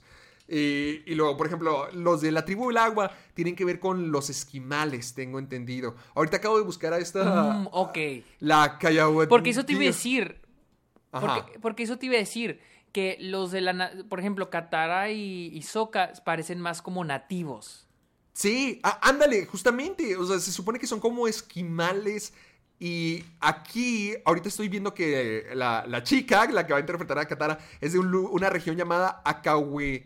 Aka- Aka- Acuesasne, así se llama. Acuesasne, que se supone que es una reserva india, Mohawk. Entonces, como que más o menos de esa onda. Oh, O sea, a, a lo mejor no es exactamente lo mismo que hay en el programa, pero sí siento que hay aquí una diversidad como de, de, inter- de brindarle distintas culturas a, a- este nuevo mundo de Avatar y no hacer un whitewashing como lo fue en, en la original. Aquí a, aquí a primera vista, yo no, yo no conozco, yo no, yo no sé qué opine la gente si diga, no, es que ah, Katara tiene que ser morena y tiene que ser esquimal y esto. No lo sé, pero a, primera vista, a mí sí me gusta el cast. Si digo, son más parecidos. La, la neta, a, a mí me da igual. Ah, esa serie. O sea, Yo claro que la voy a ver. mira, Es, es, es de Netflix. La neta, ya no confío en nada en lo que haga Netflix. Dos, ya no están los creadores. Ya los creadores de de Avatar ya no están ahí. ay, bueno, ya cuando lo pones así. Entonces digo, ¿para qué voy a ver esa madre? O sea, es Netflix aprovechando el contrato o los derechos que le dio Nickelodeon para hacer su serie y ya los creadores ya no están. Simplemente es Netflix aprovechando eso, y creo eso que sí. no creo que salga algo bueno de eso. Así que me lo ahorro. Sí, me había olvidado que los, que los creadores estaban fuera. Pero me gusta el cast, pero ya, no, no, me, no me gusta tanto la idea de que no estén los creadores. Entonces, a ver cómo termina siendo esto. Y luego otra noticia es de que Idris Elba anunció en su cuenta de Twitter de que él va a dar la voz de Knuckles de, en Sonic 2. Héctor también me pidió que agregara Sí. esta noticia. Yo creo que él es el más emocionado porque él vio Sonic, yo no vi. ¡Qué fregón está Idris Elba en el papel! Se me hace genial. Yo sí quiero ver Sonic 2 y me gusta... Bueno, durante mucho tiempo siempre se ha criticado que las películas a- veces, o los medios más grandes, dejen a los actores de voces original atrás. Se, sí se llega a ver, porque por ejemplo, películas como Christopher Robin sí mantiene las voces originales de Winnie Pooh, de sus amigos, y es muy bonito Ajá. y es muy lindo de ver. Ah, en la original sí fue criticado que no, que la voz de Sonic de los videojuegos no fuera utilizado. Sí es como un poquito de que, ah, vaya, entonces por ser actor de videojuego no está a la altura de, de estar en las películas, ah, ok. Entiendo ese disgusto, pero me gustó mucho el actor que hizo de Sonic en la voz de- en inglés. E Idris Alba creo que le queda perfecto a Knuckles. Idris Elba es uno de esos actores, es de mis actores favoritos. Es uno que amo, que nunca me caería mal, que se me hace un excelente Mm, actor sí. y le cae muy bien a la rudeza, a la dureza de Knuckles. Entonces yo sí quiero ver cómo, cómo luce Knuckles con una voz de Idris Elba. Me encanta ese actor. Pre- precioso cast. Quiero ya ver la, la secuela, a ver qué onda. A- a- se me hizo algo interesante que dijiste, pero y sí es cierto, o sea, se le ha menospreciado mucho a los a los a los a las a los actores de doblaje Los que voice no son actors. star talents, ajá. Porque por ejemplo, me recuerdo que con Space Jam eh, cuando salían los trailers an- no anunciaban quién ponía la voz de Box Bunny ni del Pato Lucas ni Sí. de ningún personaje excepto de Lola Bunny. Ponían Ah, Zendaya. Zendaya. Ajá. Pero Algo nunca- que mucha gente se quejó. Sí. Decían, bueno, vas a poner a Zendaya porque no pones a los demás. Sí, O es, sea, es que, es- que es algo pasa como decirles, ah, es que tú no eres un, un nombre lo suficientemente fuerte como para estar en una película. Sí, es, ay, sí lastima. Y luego, en la siguiente noticia, eh, como saben, ya estamos a unas semanas de que se estrene Shang-Chi, la nueva película de Marvel. Y no, al parecer, no se va a estrenar en Disney Plus, se va a estrenar en cines con una ventana de 45 días, 45 días exclusivamente en cines. A lo que el CEO de Disney, este, ¿cómo se llama? Este Bob Eh, Chapek, el ajá. CEO, dijo que este sería un experimento interesante Ouch. para nosotros. Exactamente, Ouch. un experimento interesante. Qué A lo feo que, le digan a este, tu película, eres un experimento. Sí, un- eres un experimento. Vamos a ver qué onda. A lo que simulio. Es lo que te digo. O sea, siento que. Volviendo a lo de Martin Scorsese. Es lo que te digo. O sea, ¿cómo, man- cómo los estudios ven a sus películas? Como un experimento, güey. O sea, es como que ven, o sea. Y es lo que decíamos nosotros que en nuestro análisis de, de que, a ver, va a estar viendo a ver cómo les va con Shang-Chi para ver lo que van a hacer después con, me imagino, Eternals y Ah, también. eh, con Exactamente, o sea, ajá, exactamente. Porque es lo, que, es lo que digo, o sea, con lo que es cinema. Por ejemplo, este, Dune o Shang-Chi su- o, o Venom, su taquilla va a depender de si vamos a tener algo igual después, o Suicide Squad. Sin embargo, The Green Knight, si The Green Knight fracasa, eso no va a detener a A24 para que nos muestre otra película el próximo año, otra película de la misma, del mismo tono, el mismo tema, la misma historia. Porque no le impo- porque eh, si le va bien, o sea, lo que quieren ellos es un prestigio de que la película esté buena. Esa es la diferencia, siento yo. A lo que Simu Liu, el, creo que es el protagonista, ¿no? De la película, dijo, no somos un experimento. Dijo, somos el underdog. ¿Qué sería el underdog? Como el... El menospreciado. El menospreciado. El menospreciado, dijo, el, el menos estimado, el underestimated. We're ceiling breakers, vamos a- somos los rompetechos, o sea, vamos a romper expectativas. Somos la celebración de la cultura y la alegría y vamos a preservar, and that will preserve after an embattled. Y, y eso se va a preservar Después de un Eh, año eh, de batallas. Después de un año de batallas. Ah, somos la sorpresa. Eh, I'm fired the fuck up to make history in September. Estoy emocionado. Puse una grosería. Estoy emocionado para hacer historia el censurado. 3 de septiembre. Únansenos. Ah, es que sí, o sea, que está le vaya bien. Yo también. O sea, es que sí, o sea, porque pues es. O sea, la última vez que tuvimos una película totalmente nueva de Marvel, así que eh, fue Capitana Marvel. Desde entonces creo que no hemos tenido una película que nos introduzca un personaje nuevo, o sea, un protagonista nuevo. Capitana Marvel fue la última. Vaya, cuál- o cuál- ¿esa fue cuál la última? ¿Seguro? Creo que sí fue la última de Marvel. No me acuerdo, creo que sí, creo que la introdujeron a tiempo ya para pasar directo a Infinity War. Infinity War, lo tuvimos Endgame, tuvimos Ant-Man, tuvimos Spider-Man, tuvimos este Black Widow y ahora tenemos Mira, Shang-Chi. sí siento que sí haya la oportunidad de que ocurra lo que tú siempre dices que ocurre con las películas de Marvel, que parece que van a ser la sorpresa, pero terminan cayendo en la misma fórmula de siempre. Siento que sí hay un espacio ahí, pero que también hay un espacio para hacer algo nuevo, de hacer una película de artes marciales, con influencias asiáticas, estilizada de en todo ese modo que yo siento que a lo mejor sí puede ser una sorpresa muy padre. Sobre todo se trata de... No, no sé qué vaya a ser, pero al menos Simu Liu, que es el protagonista de Shang-Chi, ha hecho una campaña genial en internet al respecto. Se, se nota que él está bien emocionado y bien contento de ser protagonista y de ser parte de esto. Entonces yo sí quiero que le vaya bien. Por... Porque sí siento que podría ser una novedad. Porque ya incluso por el hecho de que va a ser un disc experimento por Simu Liu, yo quiero que Shang-Chi Shang-Chi tenga éxito. Yo también quiero que le vaya bien. Ojalá y sí le vaya Ojalá bien. y sí. y que esté buena y que la película esté buena. Por Ahora, favor. nomás para aclarar, esta, ya Héctor habló de Free Guy y es de que Ryan Reynolds ya confirmó que va a haber una secuela para Free Guy. ¡Ay! Ya empezamos, ya Ya empezamos.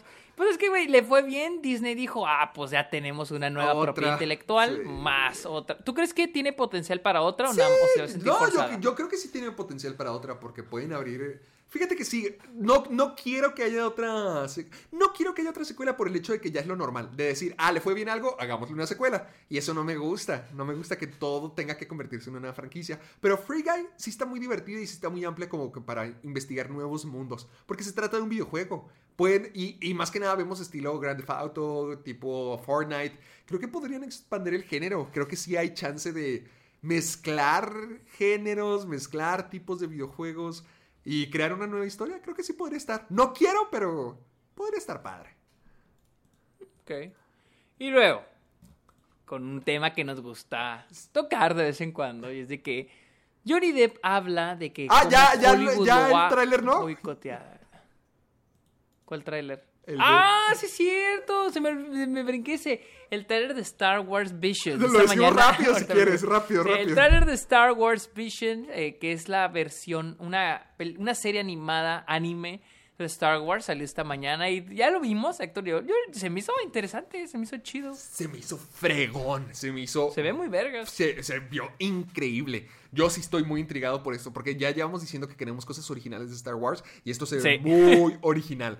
Porque, no sé, vi como cinco estilos diferentes de animación. O sea, es una serie anime de Star Wars, de historias originales y además con un medio, un formato totalmente original que sí se ve genial. O sea, tienen el como que la animación convencional de anime que se utiliza hoy en día. También vi que Sí. están manejando el estilo de animación que tiene Premiere, que, que es como que el, el más colorido, el que era como que menos definido de las líneas, y así como que más colorido, más redondo. Se, se ve fregoncísimo. O y incluso había uno que era como que casi, casi como si parecieran hojas de manga antiguo, que se veía como que más sucio, más... Ah, sí, sí, sí. Es que se ven, se ven diferentes estilos. Es que por lo que sale en el tráiler, son varios estudios de anime detrás del, detrás del, del- de toda la serie. O sea, me imagino que hacer una antología, ¿no? Cada episodio es una historia diferente. Entonces yo creo que un estudio se encargó de un episodio. Y se me hace chido, la neta se me hace muy chido. Me recuerda a este Love and Robots, ¿cómo se llama? Love, Death and Robots. Love, Dead and Robots. Ándale, ándale, una- con Star Wars una y versión versión Wars. todo anime. Sí. Fre- Fregón. A mí, yo vi el tráiler y sí me sentí bien prendido de que yo, cuando salga esta en Disney Plus, me lo voy a echar todo el mismo día. Sí, la neta se chingona. Ahora sí, vamos a la Ahora, ahora sí, lo, lo fuerte, lo Depp. fuerte. Y es de que Johnny Depp habló de cómo Hollywood lo ha boicoteado a él, pero él llama a sus, a sus, él llama a sus fans sus verdaderos empleadores. Dice, este, a ver qué dice este vato. Ah, tuvo una entrevista con The Times. Ahí dijo, miramos a estas personas a los ojos eh, and we will not be and in promise we will we will not be exploitative, que no será explotativo. Ah, espérate, ¿de qué está hablando este vato? Ah, Sí, ¿a, qué- a qué se refiere? Me perdiste. No sé, ya me perdí yo también. A ver, espérame, espérame, espérame. Ah, déjame encontrar. Ah. ¿dónde- ¿Dónde ibas? Ah. Ando medio perdido con este carnal. Eh, We look these está. people in the eyes and promise we will not be exploitable. Miramos a la gente a los ojos y les prometemos que no seríamos explotables.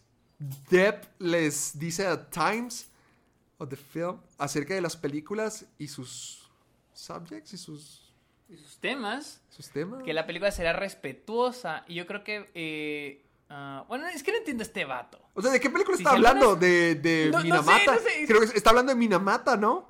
Minamata, ¿qué es eso? Aquí está. No, no leíste Ah, artículo. sí. Mi- Minamata, sí, cierto. A ver. Creo que está hablando de la película. Sí, sí, está hablando de la película, pero. Wow, no había oído de esta película. Ah, es que al parecer el estudio, di- bueno, dice, MGM says, ah, ok, MGM dice que la nueva película de Johnny Depp está esperando a que ya pueda salir después de que el director clamara, o bueno, eh, dijera que el estudio, Dijera. dijera que el estudio le está tratando de enterrar. Oh, ya veo. O sea, ya, por eso dice que, por eso dicen que lo están eh, boicoteando, porque al parecer su nueva película Minamata también está siendo Ok, ok, ok, ok, Ya. ya, veo. De ahí- de ahí o viene sea, que ya no la quieren distribuir. Sí, la- Johnny Depp está a punto de hacer una película que se llama Minamata. No sé No, ya la hizo. Ya bueno, ya- ya la- ya la hizo, ya la hizo. Todavía no sale, pero ya la MGM la tiene. distribuya. Y se supone que ay, es una película basada en algo real. No me acuerdo. Creo que se supone que es algo. Aquí estoy leyendo. ah, o sea, es de. Es un drama que. ah, The Recounts War Photography. Que cuenta la historia de un, fotógrafo, de un fotógrafo de guerra llamado Eugene Smith. Ah, Exposed Mercury. Que creo que, que, que creo que expuso la, el envenenamiento de mercurio en, en uno de la de una de las villas en un en un ya sabes en, un río en un, en, un- en algo de, de una villa japonesa. O sea se supone que de eso se trata la película de la de cómo este periodista cómo este fotógrafo de guerra expuso el envenenamiento de mercurio en una villa japonesa en una villa pesquera japonesa esa se supone que es, basada en una historia real de algo que ocurrió en 1970, 1971 específicamente. Y se supone que Johnny Depp es el protagonista, es el fotógrafo, y esta película está siendo disque enterrada por el director, dice el director que está siendo enterrada, y luego MGM, que creo que la están distribuyendo, dice que no, que nomás están esperando a que ya salga una fecha de estreno. Y ahí es donde sale Johnny Depp a decir que Hollywood lo está boicoteando. Que bueno, No, y lo dice, y dice que se, o sea, le parece mal pedo que la película trate este tema, este, este tema para este poblado, y que por una sola persona, refiriéndose a él mismo, por un incidente que, que del que él no es culpable, dice él, estén boicoteando a la película. Es a lo que se refiere él. Órale. Ya. O sea, dice que la película está siendo boicoteada por toda su situación con el caso, con el con la demanda y todo eso. Sí. Y habla de, los, habla de los fans como sus verdaderos empleadores. Dice, todos ellos son nuestros empleadores. Compran boletos, compran mercancía, hicieron ricos a todos esos estudios. Pero lo olvidaron hace mucho tiempo. Los mismos estudios dice eso. Y de los estudios ya lo olvidaron. Ciertamente, este, yo no, no lo he hecho. Yo, a mí no se me ha olvidado. Estoy orgulloso de estas personas por lo que intentan decir que es la verdad. La verdad que están tratando de revelar, ya que, lo, ya que no lo hacen en las publicaciones más convencionales en un camino largo que a veces se vuelve este clunky, torpe. A veces, eh, a veces simplemente estúpido. Pero se quedan en el eh, but they stay on the ride with me and it's for them I will fight. Yo creo que habla también de las personas de la película. Es que por un lado sí se me hace culero, porque en una en una película no solo es uno el que está involucrado, son muchos. Es lo que se me hace a veces medio culero cuando cuando, por ejemplo, una vez quise que trajeran al amo American, ay, ¿cómo se llama? Eh, ay, donde sale Kevin Spacey, está Ah, American Beauty. American Beauty por el 20 aniversario, hace dos años. Y me dijeron que no porque salía Kevin Spacey. Y Álamo dijo que no querían traer más películas de Kevin Spacey. Y yo me quedé que verga, o sea, por un cabrón, todos los que salieron en esa película, Sam Mendes, director de la película, valieron pito. O sea, ya, val- por un güey, por un vato. Sí. sí estoy de acuerdo en dejar de consumir lo nuevo de esa persona. O sea, estoy de acuerdo porque siento que cuando una persona hace algo mal, eh, o Tiene sea, que afrontar lo las es- consecuencias. Sí, y no, y no demostrarle a la gente de que no, que, que puedes hacer las cosas mal y no tener consecuencias. Pero al mismo tiempo se me hace culero por la gente, que- o porque hay más gente involucrada en esos trabajos, en esos proyectos. Entonces, ah, sí, sí comparto un poco ahí, sí se me hace medio culero. Y más porque siento que lo de Johnny Depp no es algo... Algo como O sea, para ya cancelarlo y nunca Sí, querer no es, volver a que- no, verlo. es que- no es Kevin Spacey, ajá, no es Kevin Spacey. Kevin, Kevin Spacey está más cabrón. Sí, Kevin Spacey yo- sí cometió una agresión y Johnny Depp no se sabe, no se tiene claro. Como que ya. ahorita ha ya- ganado la, Sí. la mayoría de sus casos, entonces... eh, sí, o sea, sí está medio culero. Sí, sí, se me hace muy gacho. Eso no, no es justo. Pero bueno, a este tema, ya el de que Brendan Fraser está volviendo, Héctor y yo, para cerrar el programa, vamos a darles una lista de actores y actrices que han sido boicoteados. Por en Hollywood. Alias también conocido como el famoso Blacklisted. Ya cuando estás en la lista negra de Hollywood, esto es el caso de. ¿Cuántos son? 16 actores que ya. Aquí tenemos 16 actores y actrices. ¿Vamos uno y De uno hecho, o qué? Yo tengo, mira, yo tengo, yo tengo ahorita uno aparte, o de hecho tengo tres. A ver. No, tengo cuatro. Ay, ok. Mira, tengo una que yo vi que mencionó una vez, te lo resumo en su video de la cancelación, y es Meg Ryan. Porque sí es cierto, Meg Ryan era como la darling, la, la que era, todos amaban en los 90. Y de repente dejó de salir en películas. Y en el video te lo resumo, él explica que Meg Ryan fue boicoteada por la situación que se dio con Russell Crowe. Porque ellos estaban Mm, casados. O sea, Meg Ryan estaba me casada. Russell Crowe estaba casado. Y ellos se pus- y le pusieron el cuerno a sus respectivas parejas. Entonces, incluso esto es una demostración del machismo, ¿no? Y la misoginia.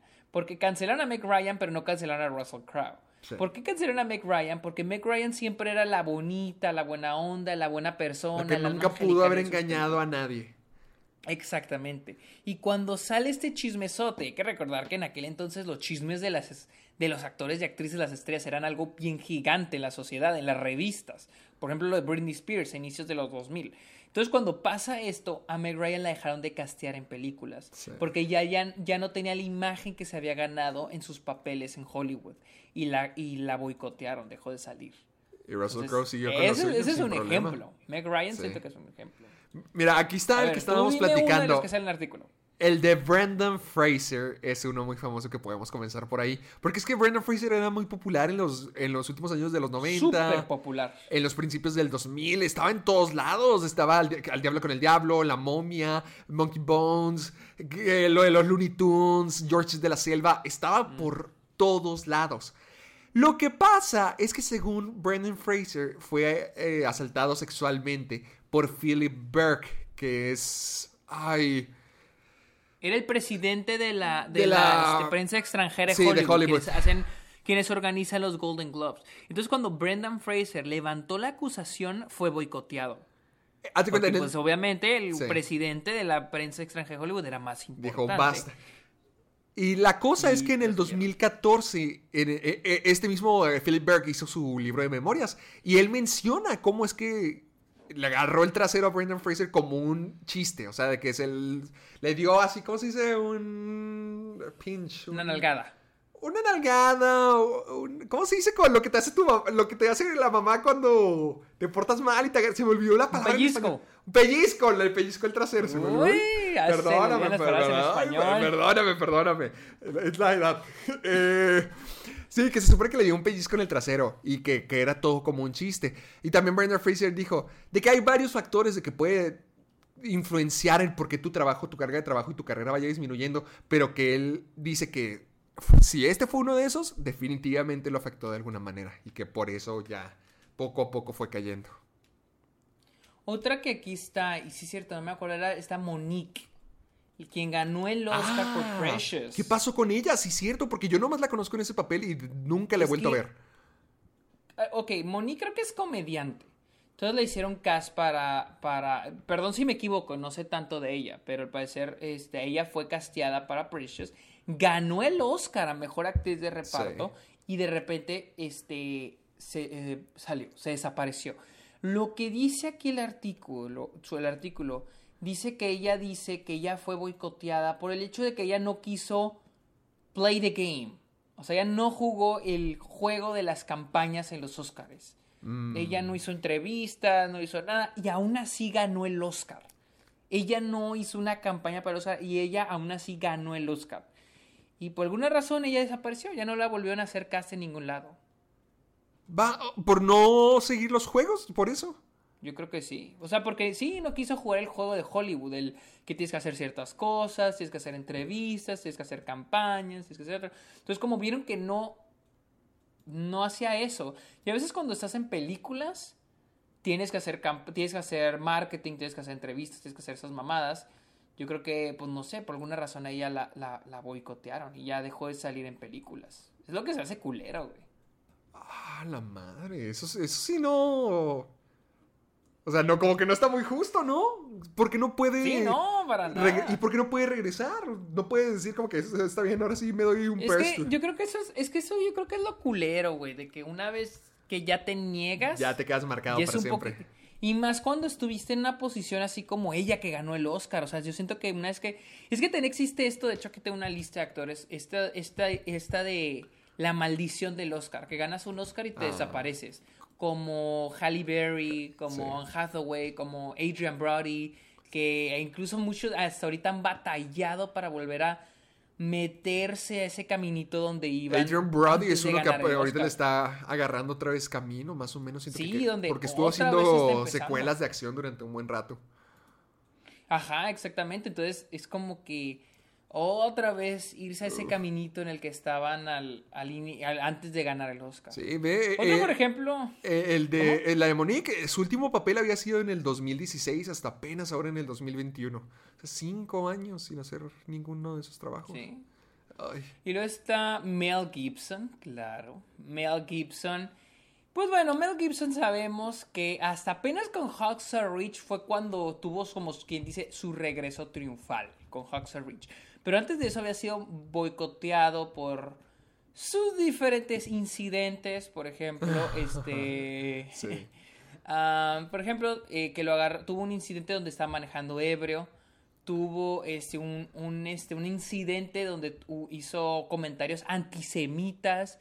También creo que tuvo problemas con su esposa. No sé si la golpeaba o algo así. Entonces, tuvo un pedo entre mediados de los 2000 y mediados de los 2010 hasta que en 2016 volvió con Huxley Rich, que ya fue cuando volvió a ganarse un poquito más el respeto de la industria, pero también había sido boicoteado y con un poquito de razón, o sea, Sí, pues ahí tenía sentido.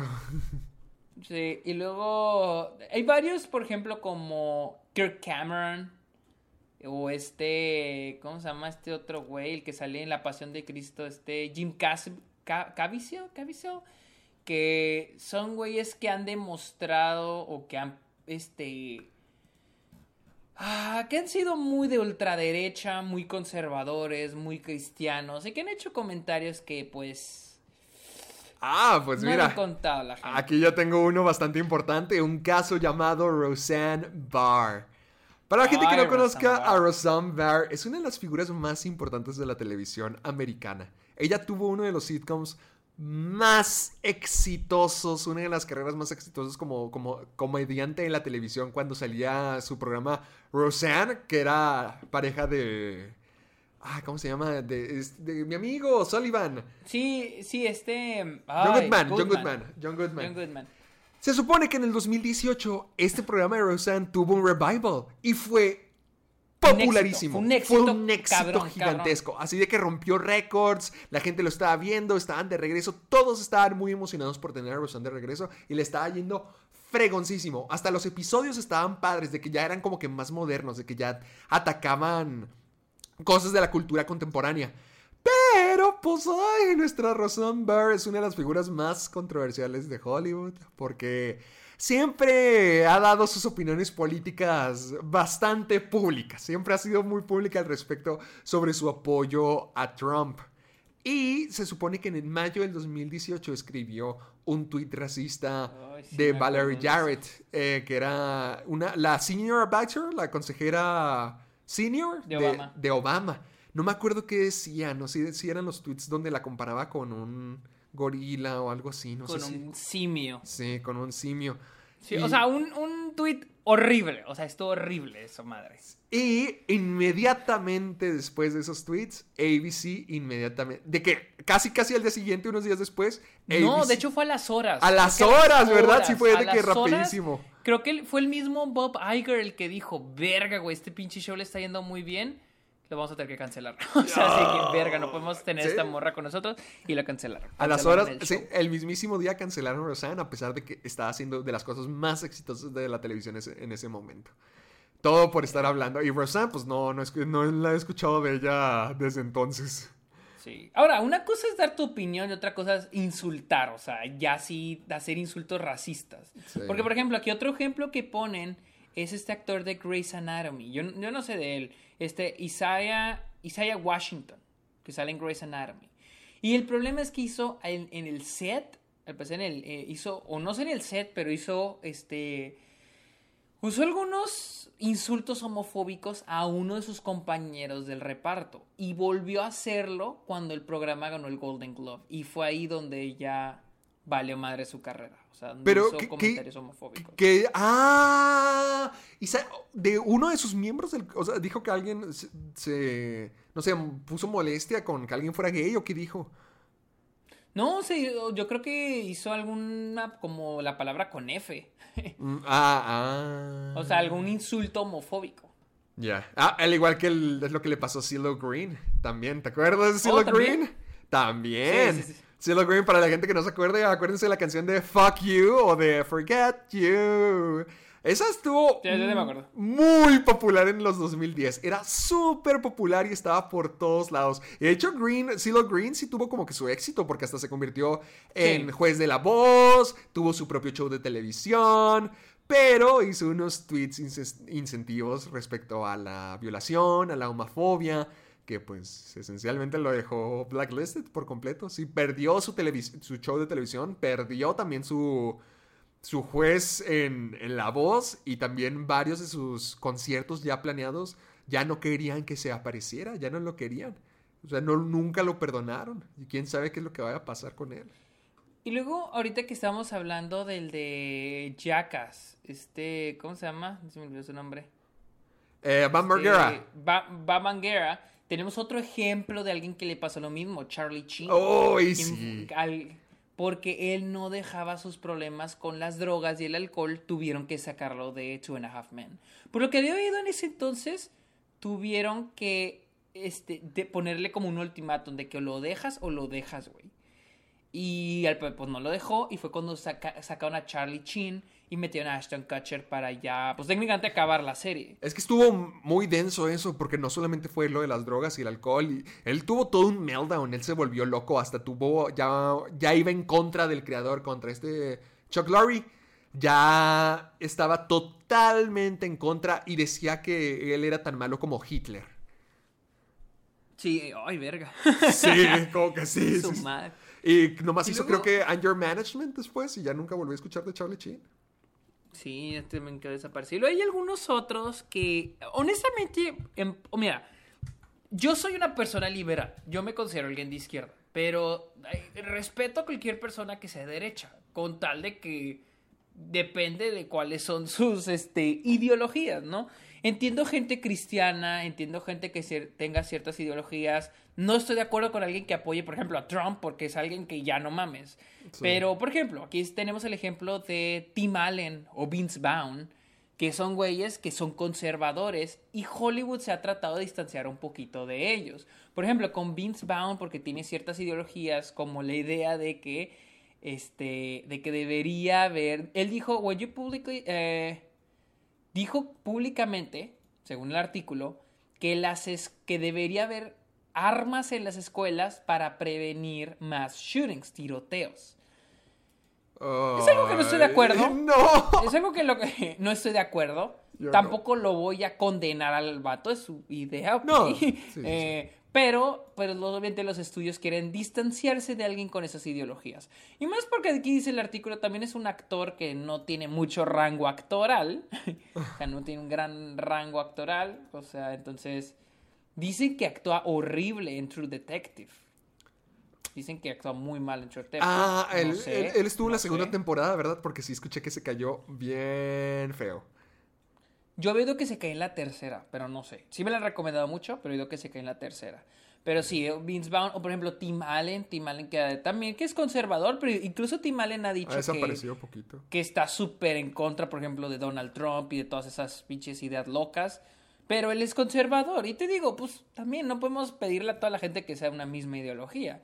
Y se me hace un poco culero lo que le han hecho a Tim Allen, de dejarlo aparte. Por ejemplo, incluso a Buzz Lightyear en, en, en Toy Story, si te fijas, lo han dejado más, más a un lado desde la Sí. tercera. Ha sido como que más aparte, de más soporte. de fondo. Sí, personaje de soporte, que como en la primera y la segunda, que era, era, el, era el protagonista junto con Woody. Entonces, ah, gracias a lo de, gracias a lo de, a la idea de que Tim Allen es conservador. Lo cual te digo, pues no le ha hecho da- daño a nadie, que yo sepa nunca ha hecho un comentario problemático. Entonces digo, güey, pues ¿cuál pedo? O sea, Y ¿cuál mira. pedo que... Sí, es lo Ah. que se me hace culero. Y hay gente que, no que se lo merezca, pero entiendes cómo se lo ganaron. Porque a mí me gustaría Ajá, que claro. cerráramos la lista con uno de los nombres más fuertes que se ha dicho, Catherine Hagel. Algunos la Ah, recordarán de como... loca- no, este, ¿cómo se llama? La de... La de... Eh, ¿Te ligeramente embarazada. Ligeramente embarazada, sí, ella misma. Ella durante esa época sí era así de que una de las principales, sí era una de las más buscadas actrices porque sí tenía un rango muy grande y podía interpretar diferentes roles. Sin embargo, pues ya no está tan presente porque ha- ¿Por qué? eh, eh, esta la he visto en un montón de listas. De, como por ejemplo, esta de Blacklisted, pero también en de las personas más difíciles para trabajar en la industria. Y Catherine Hagel es una de ellas. Sí, dicen que es una absoluta pesadilla. Sí, he visto varios reportes que dicen que es un infierno cuando está en el set, de que está cuestionando los guiones, de que a veces ni siquiera quiere salir de su tráiler, de que tiene que tener un guardarropas ridículo, y, y tiene así muchas, muchas, muchas quejas dentro de, de todo Hollywood.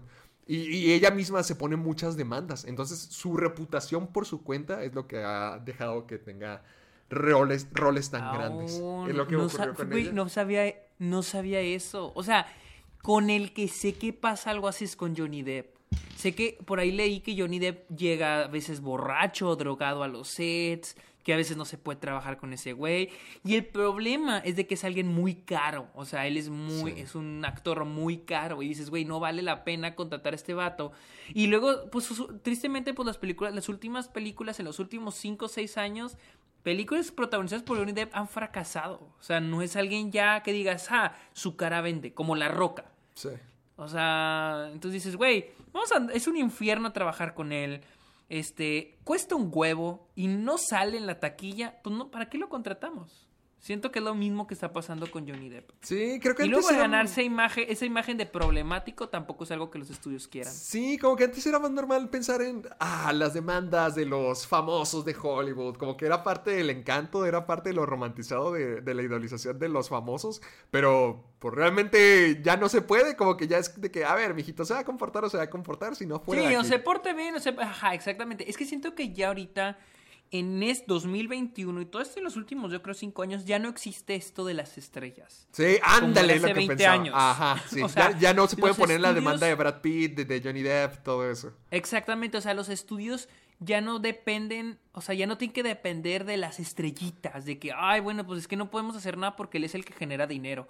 O sea, no, ya no, o sea, dices, güey, si te eres problemático, te vas a la verga, güey. O sea, eres caro y no generas nada en taquilla, te vas a la verga, ¿me entiendes? O sea, siento que, que por, por un lado se me hace bien, porque en es, ya quitas el, el privilegio individual, de que los actores tienen un chingo de privilegios sobre los estudios, sobre los directores. O sea, ya es como que o te gusta o, o sea, es, es lo que te tocó jalar, o sea, lo que firmaste, o, es- o esto te va a tocar, no podemos también poner todos, porque el que también dicen que es muy así es Will Smith. Ah, demanda muchas especialito. cosas. Sí. que es muy especialito. O sea, dice que la vida real es muy buena onda, pero cuando se trata de los sets es muy especialito y exige muchas cosas. Entonces siento que, y, pero te digo, es como... eh, Él, o sea, él viene de esa generación de los 2000, de los 90, que eran las estrellas y todo se les daba. Yo creo ya, que ya ¿no? ahorita ya, ahorita no, ya no se, puede. eso. ya hay una demanda tan grande. Bueno, ya hay una. Ya sobran actores o gente que quiere estar Exacto. en la industria que es como que, órale, el, el que quiera que se amarre. Exactamente. Y si tienes estudios como Marvel, como Warner, como Disney, que están haciendo películas donde están rotando los actores. En- Entonces es Marvel, por un lado se me hace bueno, es Marvel diciendo no, nosotros no dependemos de ningún actor. El actor no quiere trabajar, lo matamos en, el- en Marvel y ya tenemos otro actor. O sea, sí, o sea, dices, o sea, lo que él se me hace hasta, hasta cierto punto se me hace bien, porque ya no dependen de un actor. O sea, ya no dependen de que, de que el actor se ponga sus moñitos y se ponga a exigir cosas, ¿me entiendes? O sea, se me hace... Yo pienso que al actor lo que le corresponde, o sea, así como con Scarlett Johansson, lo Sí. que le corresponde. Y si quedaron con ella en algo, se le tiene que dar. Pero también ponerte muchos moños, traer esas actitudes de que todos hacen lo que yo diga, eh, ahí ya se me hace una mamada. Ah, Ahí está perfecto para cerrar el episodio de esta semana.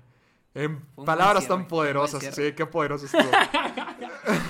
¿Dónde te seguimos, poderosas. Estoy en Twitter, Instagram, TikTok y en Twitch como arroba el Sergio Munoz. Mañana jueves.